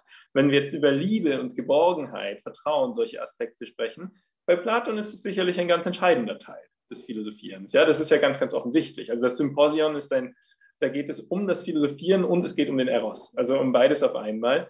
Und was hier ganz spannend ist, das kommt mir gerade als, äh, noch einmal als Zitat in den Kopf gerade. Die philosophische Mittelposition ist eben immer, immer eine des Mangels und der Sehnsucht. Also die Wahrheitssuche, die erfolgt eben nicht wie bei den Sophisten extern, extern sozusagen strukturiert durch einen Anreiz, etwas zu machen, aber dann brauchen wir einen anderen Motor. So lese ich ihn. Also so meine ich, dann, dann muss es ja irgendwas geben, was diese Wahrheit zu beantreibt, wenn es nicht extern ist. Und das ist, glaube ich, das Nichtwissen und diese Mangelerfahrung, die der Philosoph dann hat. Mir kommt da das Zitat, also diese Sehnsucht, die dann entsteht. Und das wäre jetzt etwas, wo tatsächlich eine Art emotionaler emotionale Befindlichkeit eine wichtige Rolle spielt und wir das nicht einfach herunterbrechen können auf reine Begrifflichkeiten, nämlich die Frage, was treibt das eigentlich voran? Was setzt die Dynamik in Bewegung, dass wir nicht nur ein statisches, äh, einen statischen Sachverhalt haben. Da kommt mir als, äh, einfach als Zitat, vielleicht illustrierend ganz schön, was äh, wunderschön verfasst ist, finde ich, ähm, in den Kopf, was Alkibiades, der geliebte Schüler von Sokrates, sagt. Das ist ja auch dort ein starker Kontrast zu jetzt. Und ich weiß auch nicht, ob ich dem jetzt so ganz im, einmal als Spaß, also ob ich dem jetzt so beipflichten würde, dass wir zwischen Lehrenden und, äh, und Lernenden ein Liebesverhältnis haben sollten, wie das bei Platon dann der Fall ist. Aber der geliebte Schüler des Sokrates, Alkibiades, der ruft im Symposion wirklich leidenschaftlich aus. Ich bin gebissen von den Worten der Philosophie. Und da kommt etwas rein, finde ich, sowas wie Leidenschaft trotz Wahrheitsstreben. Das sind spannende Fragen und das würde ich gerne noch einmal abschließen. Ich habe schon lange gesprochen, aber einmal abschließend verbunden mit einem, äh, äh, verbinden mit einem Aspekt, den ihr letztes Mal nochmal stark gemacht habt im Gespräch mit Herrn Funke, nämlich dem Eifer. Also die Universität will ja ein Ort sein, wo Eifer und Exzellenz vor allem auch vorangetrieben wird. Nicht nur Ausbildung, nicht nur Erziehung. Es muss darum gehen, also die, die Wahrheitssuche ist eine, die ist sehr steinig, das wissen wir natürlich alle, sowohl in der gesellschaftlichen Verfasstheit, was sowas wie Bedingungen, Bezahlung und so angeht, aber auch sonst ist die Wahrheit doch oft auch gerne eine, die sich entzieht, um die wir auch methodologisch kämpfen müssen. Und dieser Eifer, das wäre etwas, wo man sagen könnte, dass sich sowas aus einer erotischen Position im weitesten Sinne, für die Nicht-Philosophinnen klingt das immer etwas befremdlich, also aus der Position eines Mangels und eines sich Wünschens und Wollens wesentlich vorangetrieben wird. Sonst sehe ich das in Gefahr. Und das ist die Frage, inwiefern das durch möglicherweise aktuelle Lernformen, wenn das alles ein wenig einerlei wirkt und immer alles gleich wirkt und alles, jeder sitzt den ganzen Tag in einem Zimmer vor einem Bildschirm und nichts verändert sich und es findet kein echter Austausch manchmal statt oder schon inhaltlicher Austausch, aber man hat das Gefühl, man kann diese Menschen nicht greifen wenn die Leidenschaft verloren geht, das halte ich für gefährlich. Mir ist ja alles Pathetische sehr wichtig, die Leidenschaft ist mir sehr wichtig und da muss ich jetzt gewisserweise die Rolle, die ich in der heutigen Sitzung übernommen habe, nämlich zu versuchen, eine philosophische Ebene zu finden, auf dem wir den ähm, Zusammenhang irgendwie zusammenfassen können. Die Weltanschauung habe ich angeboten, jetzt ging es mir um pädagogische äh, und didaktische Fragen, muss ich sie doch einmal durchbrechen, denn es wird mir jetzt auch sehr wichtig und an dieser Stelle muss ich dann auch Stellung beziehen. Die Dinge, die du gerade zum Ausgebracht, äh, Ausdruck gebracht hast, finde ich nämlich nämlich ähm, ausgesprochen bedeutsam, aber hier kommt für mich etwas zum Tragen, was von essentieller Bedeutung ist. Und das findet sich in deinem Text in einem Satz, den ich nochmal hervorheben möchte. Eine digitale Universität der Einzelnen ohne Öffentlichkeit ist für niemanden wünschenswert. Und ich will mal auf den Begriff Öffentlichkeit hinaus. Und das ist ein Begriff, den ich, glaube ich, auch zur Lösung anbieten möchte von einigen Fragen, die wir jetzt ähm, äh, diskutiert haben. Wir haben gefragt, was ist die Idee der Universität? Und ich will fast sagen, es ist eine Idee der äh, Universität, der in der Krise steckt und ich will diese Krise einmal benennen. Es ist die Krise des Bildungsbürgertums. Wenn wir einmal zurückblicken, wie sich beispielsweise, ich will das nur mal an einem, an einem Beispiel illustrieren, das Fernsehprogramm in den letzten 60 Jahren entwickelt hat, dann sehen wir in den 60er Jahren Schwarz-Weiß-Aufnahmen von äh, Martin Heidegger Vorlesungen im Abendprogramm. Und das ist eine Selbstverständlichkeit, in der, und das ist jetzt meine Pointe, die Universität in ihrem Bildungsideal ein prägender Maßstab für Öffentlichkeit überhaupt gewesen ist. Das heißt, die Öffentlichkeit war eine Öffentlichkeit des Bildungsbürgertums. Und das heißt, Bildung war eine äh, Lebensform, so wie Eduard Spranger sagen würde, eine Lebensform, die ähm, den Vollzug des Lebens überhaupt geprägt hat. Und das gehörte sie zur Selbstverständlichkeit, ganz unabhängig davon, ob man äh, Akademiker war oder ob man Facharbeiter gewesen ist oder was auch immer. Zum Beispiel in seiner Freizeit auch der Bildung nachzustreben. In welcher Form auch immer, ob man ähm, im Heimatschutzverein gearbeitet hat oder, oder im Museum irgendetwas äh, beigetragen hat, um Bildung in den vielfältigen Formen, die es da gibt, auch Vereinsarbeit kann Bildung sein, ähm, äh, einen Beitrag zu leisten. Und diese gesellschaftliche Selbstverständlichkeit ist für mich mit dem Begriff der Öffentlichkeit verbunden. Und Öffentlichkeit ist ein ganz seltsamer Begriff, ein Begriff, der sehr schwierig ist.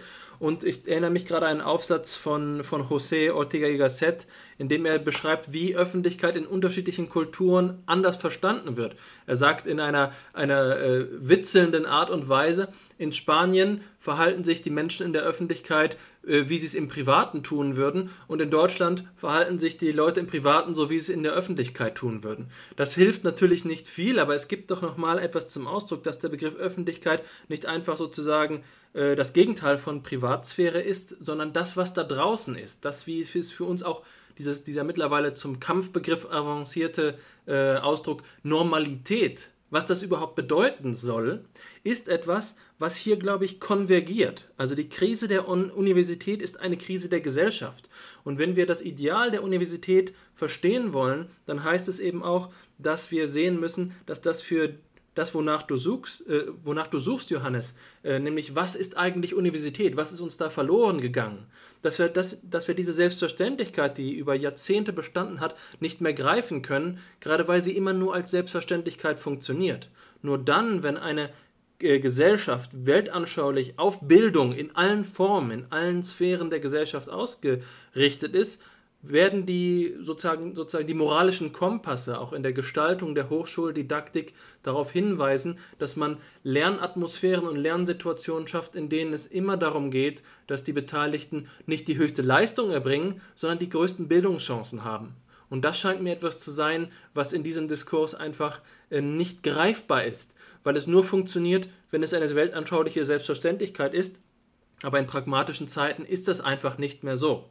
Insofern um zu einem Punkt zu kommen, für mich ist vielleicht äh, diese krisenhafte Pandemiebedingung einfach ein äh, Trigger, einfach ein Auslöser, der etwas zum Vorschein kommen lässt, ein, eine äh, Fragwürdigkeit, äh, ein, eine Sollbruchstelle im Kit unserer Gesellschaft hinsichtlich der Selbstverständlichkeit von Bildung, die ich einfach mal mit dem Ausdruck Krise des Bildungsbürgertums äh, ansprechen möchte. Ich weiß nicht, ob ihr da meinen provokativen Ausführungen beipflichten könnt oder nicht. Ganz kurz nur, ich möchte darauf gar nicht so tief inhaltlich Bezug nehmen. Ich denke, auch du, Hannes, wirst da einiges zu sagen haben. Aber ich möchte dir da nur erstmal, also ich finde den Gedanken grundsätzlich etwas anders formuliert, Alexander, sehr, sehr interessant, dass so etwas wie die Selbstverständlichkeit in einer, die Normalität, der Kampfbegriff, in dieser ähm, als Weltanschauung in der Gesellschaft nicht sichtbar sein kann. Ich muss auch nebenbei sagen, ich finde das also auch das, ich finde das natürlich jetzt nicht so philosophisch, aber wenn du das berichtest, mir war das nicht klar. Heidegger-Vorlesungen in den 60ern im Fernsehen, das ist ja unglaublich. Das kann man sich ja heutzutage so gar nicht mehr wirklich vorstellen. Ähm, ich finde das aber an sich, ähm, ich finde das einen sehr attraktiven Gedanken, ähm, dass das so nicht sichtbar wird und habe eben das Gefühl, dass wir deswegen, das ist die Debatte, die man weiterführen sollte oder auch wir weiterführen sollten, das finde ich toll, dass man deswegen jetzt gerade in einer sehr spannenden Zeit ist, weil ich glaube, die Dinge, wie du eben sagst, ist ein Trigger aktuell in der aktuellen Situation. Die werden auch jetzt nicht direkt sichtbar. Die nehmen eben nicht wirklich Gestalt an, sondern wir müssen reden und reden seit einiger Zeit jetzt hier schon und können es eben ganz schwer greifen, weil es einfach ein Fehl ist, sozusagen. Also es, es fehlen bestimmte Dinge, es treten Negationen von manchen Dingen auf. So ist mein Gefühl. Und das können wir sozusagen zum Anstoßpunkt nehmen, einmal so diese Krise überhaupt erstmal zu, äh, zu umgreifen, zu umkreisen. Und das ist eben aber auch ein Gedanke, den ich attraktiv finde, den, ähm, den, was ich nämlich mir selbst in meinem Essay, der ja schon eine Weile her ist, was ich so nicht mehr schreiben würde, was ich so mir selbst ankreiden würde, ist der Punkt, dass ich zu Beginn schrieb, eine diskursive Verschiebung, nach der bla bla bla, Lehren, wie auch immer, nicht mehr ganz das Gleiche ist. Das weiß ich mittlerweile nicht mehr so ganz. Also da denke ich, da werde ich eher mit deiner Interpretation gehen, die dem, glaube ich, ähm, widerspricht ein Stück weit. Das ist keine diskursive Verschiebung, sondern es tritt einfach nur auf der Diskursoberfläche sozusagen jetzt etwas hervor, was längst sich irgendwie herausgebildet hat, ohne dass wir das genau gesehen haben. Und das macht die Zeiten jetzt aber gerade auch so spannend, die Universitäten zu beobachten. Ja, ich denke, insbesondere der Begriff des, der Normalität und sein ähm, ähm, Avancieren zum Kampfbegriff, den kann man ja, also in der politischen Landschaft kann man auch rückbeziehen auf ein Theorem, das in der kritischen Theorie und der sie umgebenden sonstigen Positionen immer mehr Konjunktur gemacht hat. Beispielsweise baut Giorgio Agamben ja seine Philosophie um, den, um eben Karl Schmidt Begriff des Ausnahmezustandes herum auf. Und Giorgio Agamben hat sich ja etwa auch dadurch verdient gemacht, manchmal auch dadurch, ähm, nicht viel gemacht in Stellung zu, den, zu der Pandemiesituation. Manchmal die, sind diese Analysen auch sehr daneben gegangen. War zum Beispiel der frühen Zweifler an der wirklichen Dringlichkeit der Pandemie. Aber er hat sicherlich auch viele nennenswerte und ähm, reflexionswürdige Gedanken ähm, in diesem Zusammenhang hervorgebracht. Äh, in jedem Fall ist dieser Begriff des Ausnahmezustandes, von dem der Normalität, darauf will ich hinaus, heute, heute oder angesichts dieser Krise nicht mehr allzu klar voneinander zu trennen. Also das Argument wäre hier die, dass moderne Politik beschrieben werden kann als eine Aneinanderreihung immer neuer Ausnahmezustände, sodass der Status quo der der Ausnahme ist und dadurch Ausnahme und Normalität ununterscheidbar sind. Ähm, dem gegenüberstellen könnte man eben, wie du es ja auch, auch getan hast, Alexander, den Begriff der Bildung und den Begriff der Öffentlichkeit. Und ich musste, als du ähm, deine Ausführungen dargelegt hast, eben an Hannah Arendt denken, die davon spricht, dass wir in der, also die Sphäre der Öffentlichkeit, die der Mitwelt so begreifen müssen, dass hier Personen alle erst sie selbst werden und eben dadurch, dass sie sich in das Netz, ähm, das alle übrigen Personen miteinander verbindet, neu einklinken. Nicht wahr? Also Person sein in der Öffentlichkeit bedeutet einen Neuanfang setzen. Und in einer Weise kann man ja daraus ablesen, dass Initiativen des Widerstandes, wofür eben nicht nur online ein Beispiel wäre, in der pandemischen Situation noch möglich waren, dass diese Öffentlichkeit der Einzelnen noch nicht vollkommen oder noch nicht absolut wurde. Nämlich es ist immer noch auch ein Rest von Öffentlichkeit im Plural gegeben, denn ansonsten wäre die Zusammen, äh, die Gruppierung ja alle erst gar nicht mehr möglich gewesen im engeren politischen Sinn. Ich glaube, dass eine, eines der großen Probleme, gegen die man ansprechen muss in diesem Zusammenhang, derjenige ist, also sich auf den Begriff der Summativität bzw. der Übersummativität zuspitzen lässt, nämlich dann, wie es ja auch in, in dem Material, das du uns mitgebracht hast, in deinem Text zur Sprache kommt, immer dann, wenn von der Universität im Sinne von Funktionen äh, gesprochen wird, nicht wahr? Also die ökonomische Funktion der Universität ist die Hervorbringung von Leistungsträgern für ein Land. Die soziale Funktion der Universität ist die Übermittlung von Bildung. Die ähm, keine Ahnung, bildungspolitische Funktion der Universität ist die Produktion von Abschlüssen. Immer dann, wenn wir solche Positionen finden, müssen wir doch als Philosophen auch aufmerken und sagen, nun ja, diese Funktionen ähm, sind natürlich adäquat ausgedrückt, aber die Universität ist mehr als die Summe aller ihrer Funktionalisierungen. Ne? Die, das ist, wo ich den Begriff der Leidenschaft ansetzen würde und den Begriff des Erotischen, wie du ihn vorhin dargelegt hattest, äh, Johannes oder eben auch den Begriff der Atopia und den Begriff des Ungeplanten und alles das. Die Universität muss, glaube ich, einen unergründlichen Rest bewahren, wenn sie ihr kritisches Potenzial nicht verlieren will. Ähm, so viel wäre es von meiner Seite. Wenn ähm, es nichts weiteres zu besprechen gibt, wenn sich niemand weiter zu Wort melden will, würde ich sagen, dass wir Johannes noch einmal die Gelegenheit geben, ein Abschlussplädoyer zu entfalten und dann übergehen in die Zusammenfassung und den Podcast zu einem Abschluss bringen.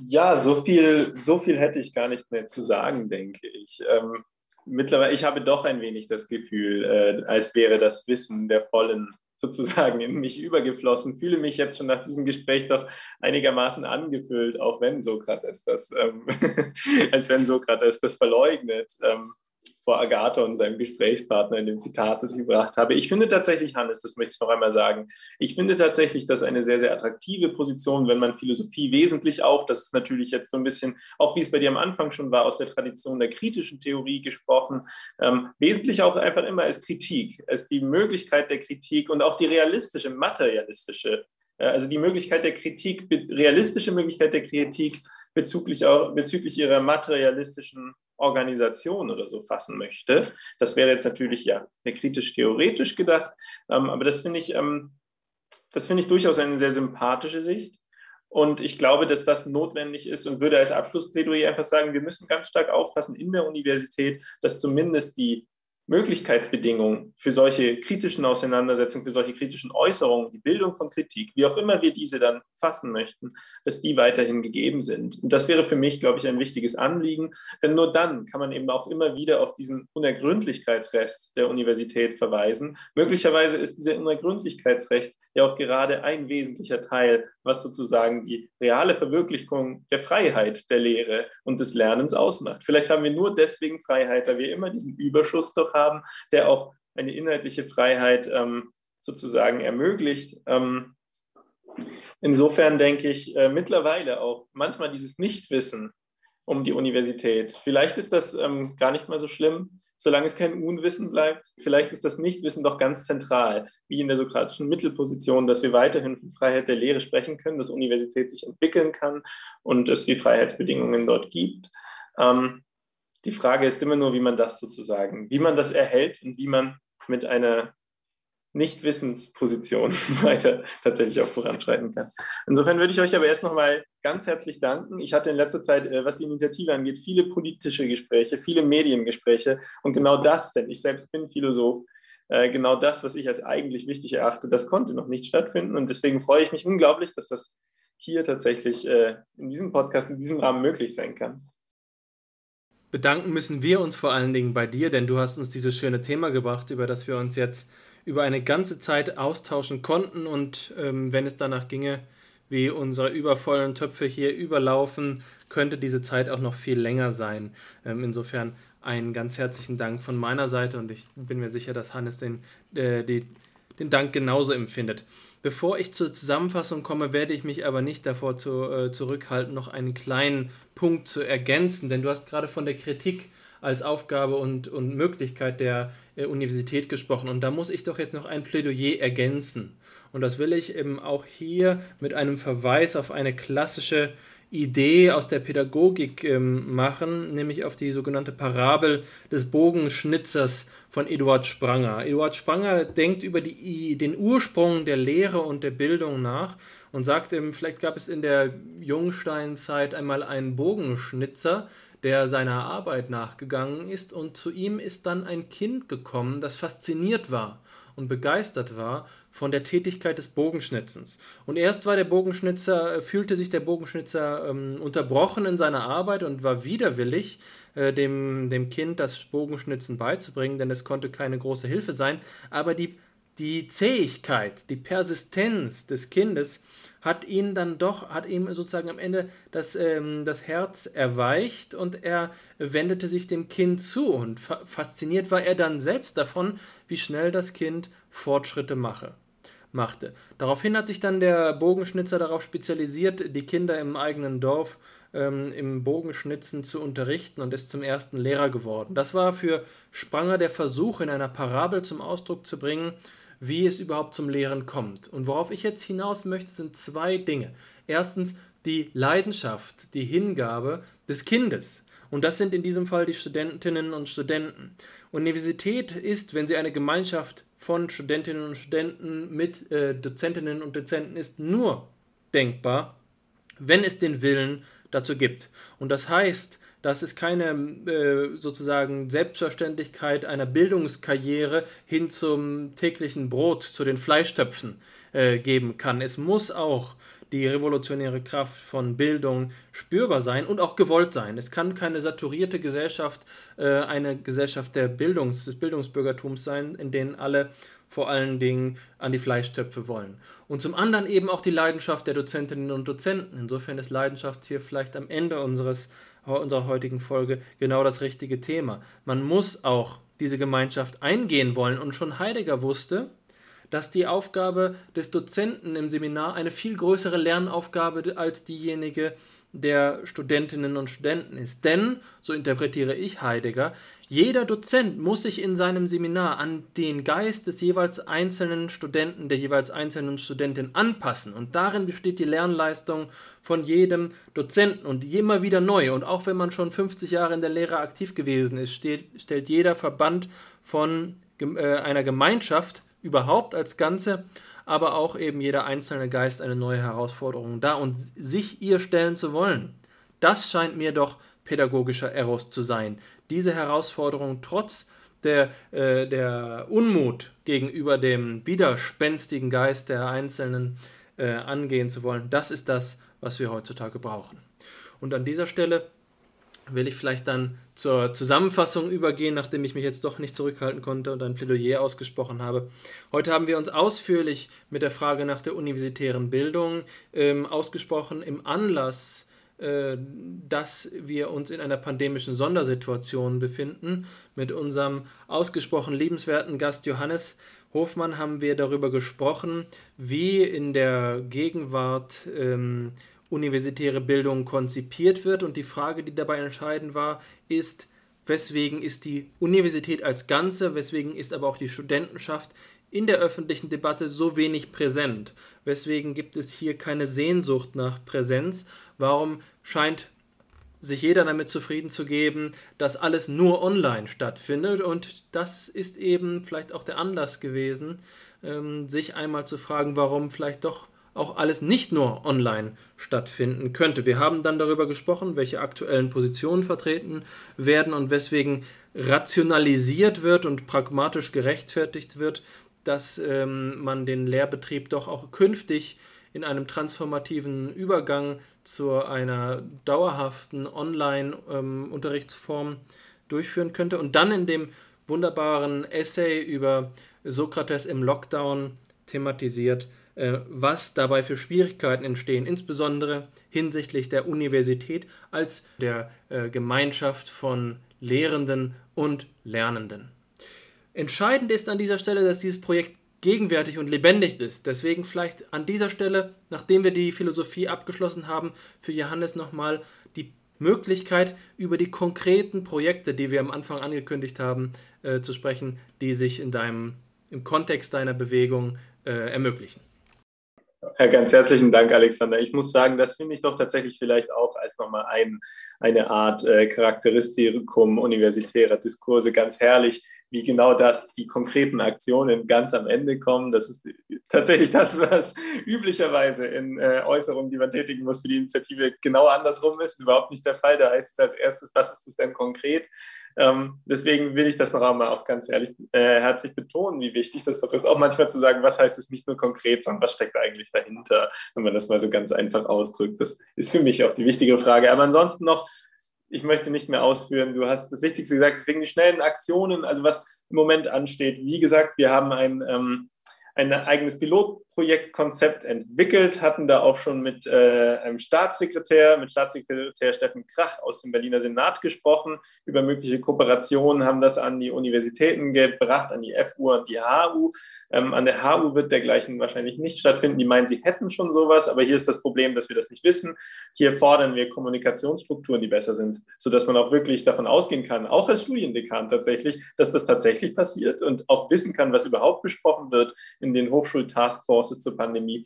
Und ansonsten hoffen wir, das weiter an anderen der FU möglicherweise umsetzen zu können. Da gibt es erste Hoffnung, sodass wir auch zeigen können, dass es eben geht, dass man da mehr machen kann zur Lehre tatsächlich auch in Erfahrung bringen kann. Weiter sind Protestaktionen geplant. Wir versuchen als Protestaktion der Universität als Lebensform tatsächlich Ausdruck in der Aktion selber ähm, zu verleihen, indem wir nicht einfach nur sozusagen Demonstrationen machen, auch das hatten wir schon, aber wir wollen äh, Outdoor-Seminare als Protestaktion veranstalten, wo wir Dozierende laden, ungefähr so eine halbe Stunde oder so. Das ist auch einmal schon passiert. Da hatten wir das zum Tod von Sokrates zum Beispiel ein Seminar, ähm, wo wir Dozierende einladen, doch sozusagen unter Hygienebedingungen Outdoor äh, tatsächlich ähm, als Protestaktion ein Seminar zu veranstalten, um sozusagen nach außen zu tragen, was denn wirklich die Universität ist und was verloren geht. Genau, das sind Dinge, die jetzt anstehen. Wir haben viele Gespräche weiter mit PolitikerInnen. Ähm, da kann ich noch gar nicht so konkret viel dazu sagen. Wir sind mit der Presse in Kontakt und versuchen weiterhin eben in unseren Möglichkeiten die Universität in den Diskurs zu tragen und auf ihr Vorhandensein hinzuweisen. Ja, das ist im Moment das, wo nicht nur online steht. Ganz lieben Dank euch beiden.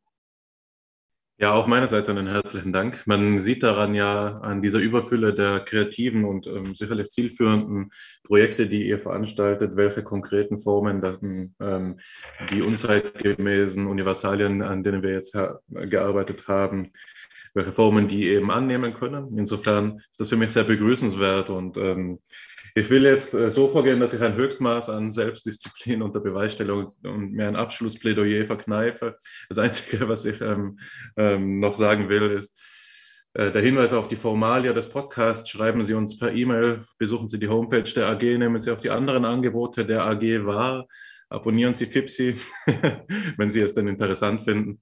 Ähm, und zu dir, Johannes, ich denke, das Projekt der nicht nur online wird sich weiterentwickeln und so auch FIPSI. Und ich wäre sehr froh, wenn wir vielleicht zu einer späteren Zeit noch einmal die Gelegenheit finden, auf diesen Podcast, auf diese Episode zu rekurrieren, das Projekt, die beiden Projekte sich gegenseitig begleiten zu lassen und erneut ins Gespräch zu kommen.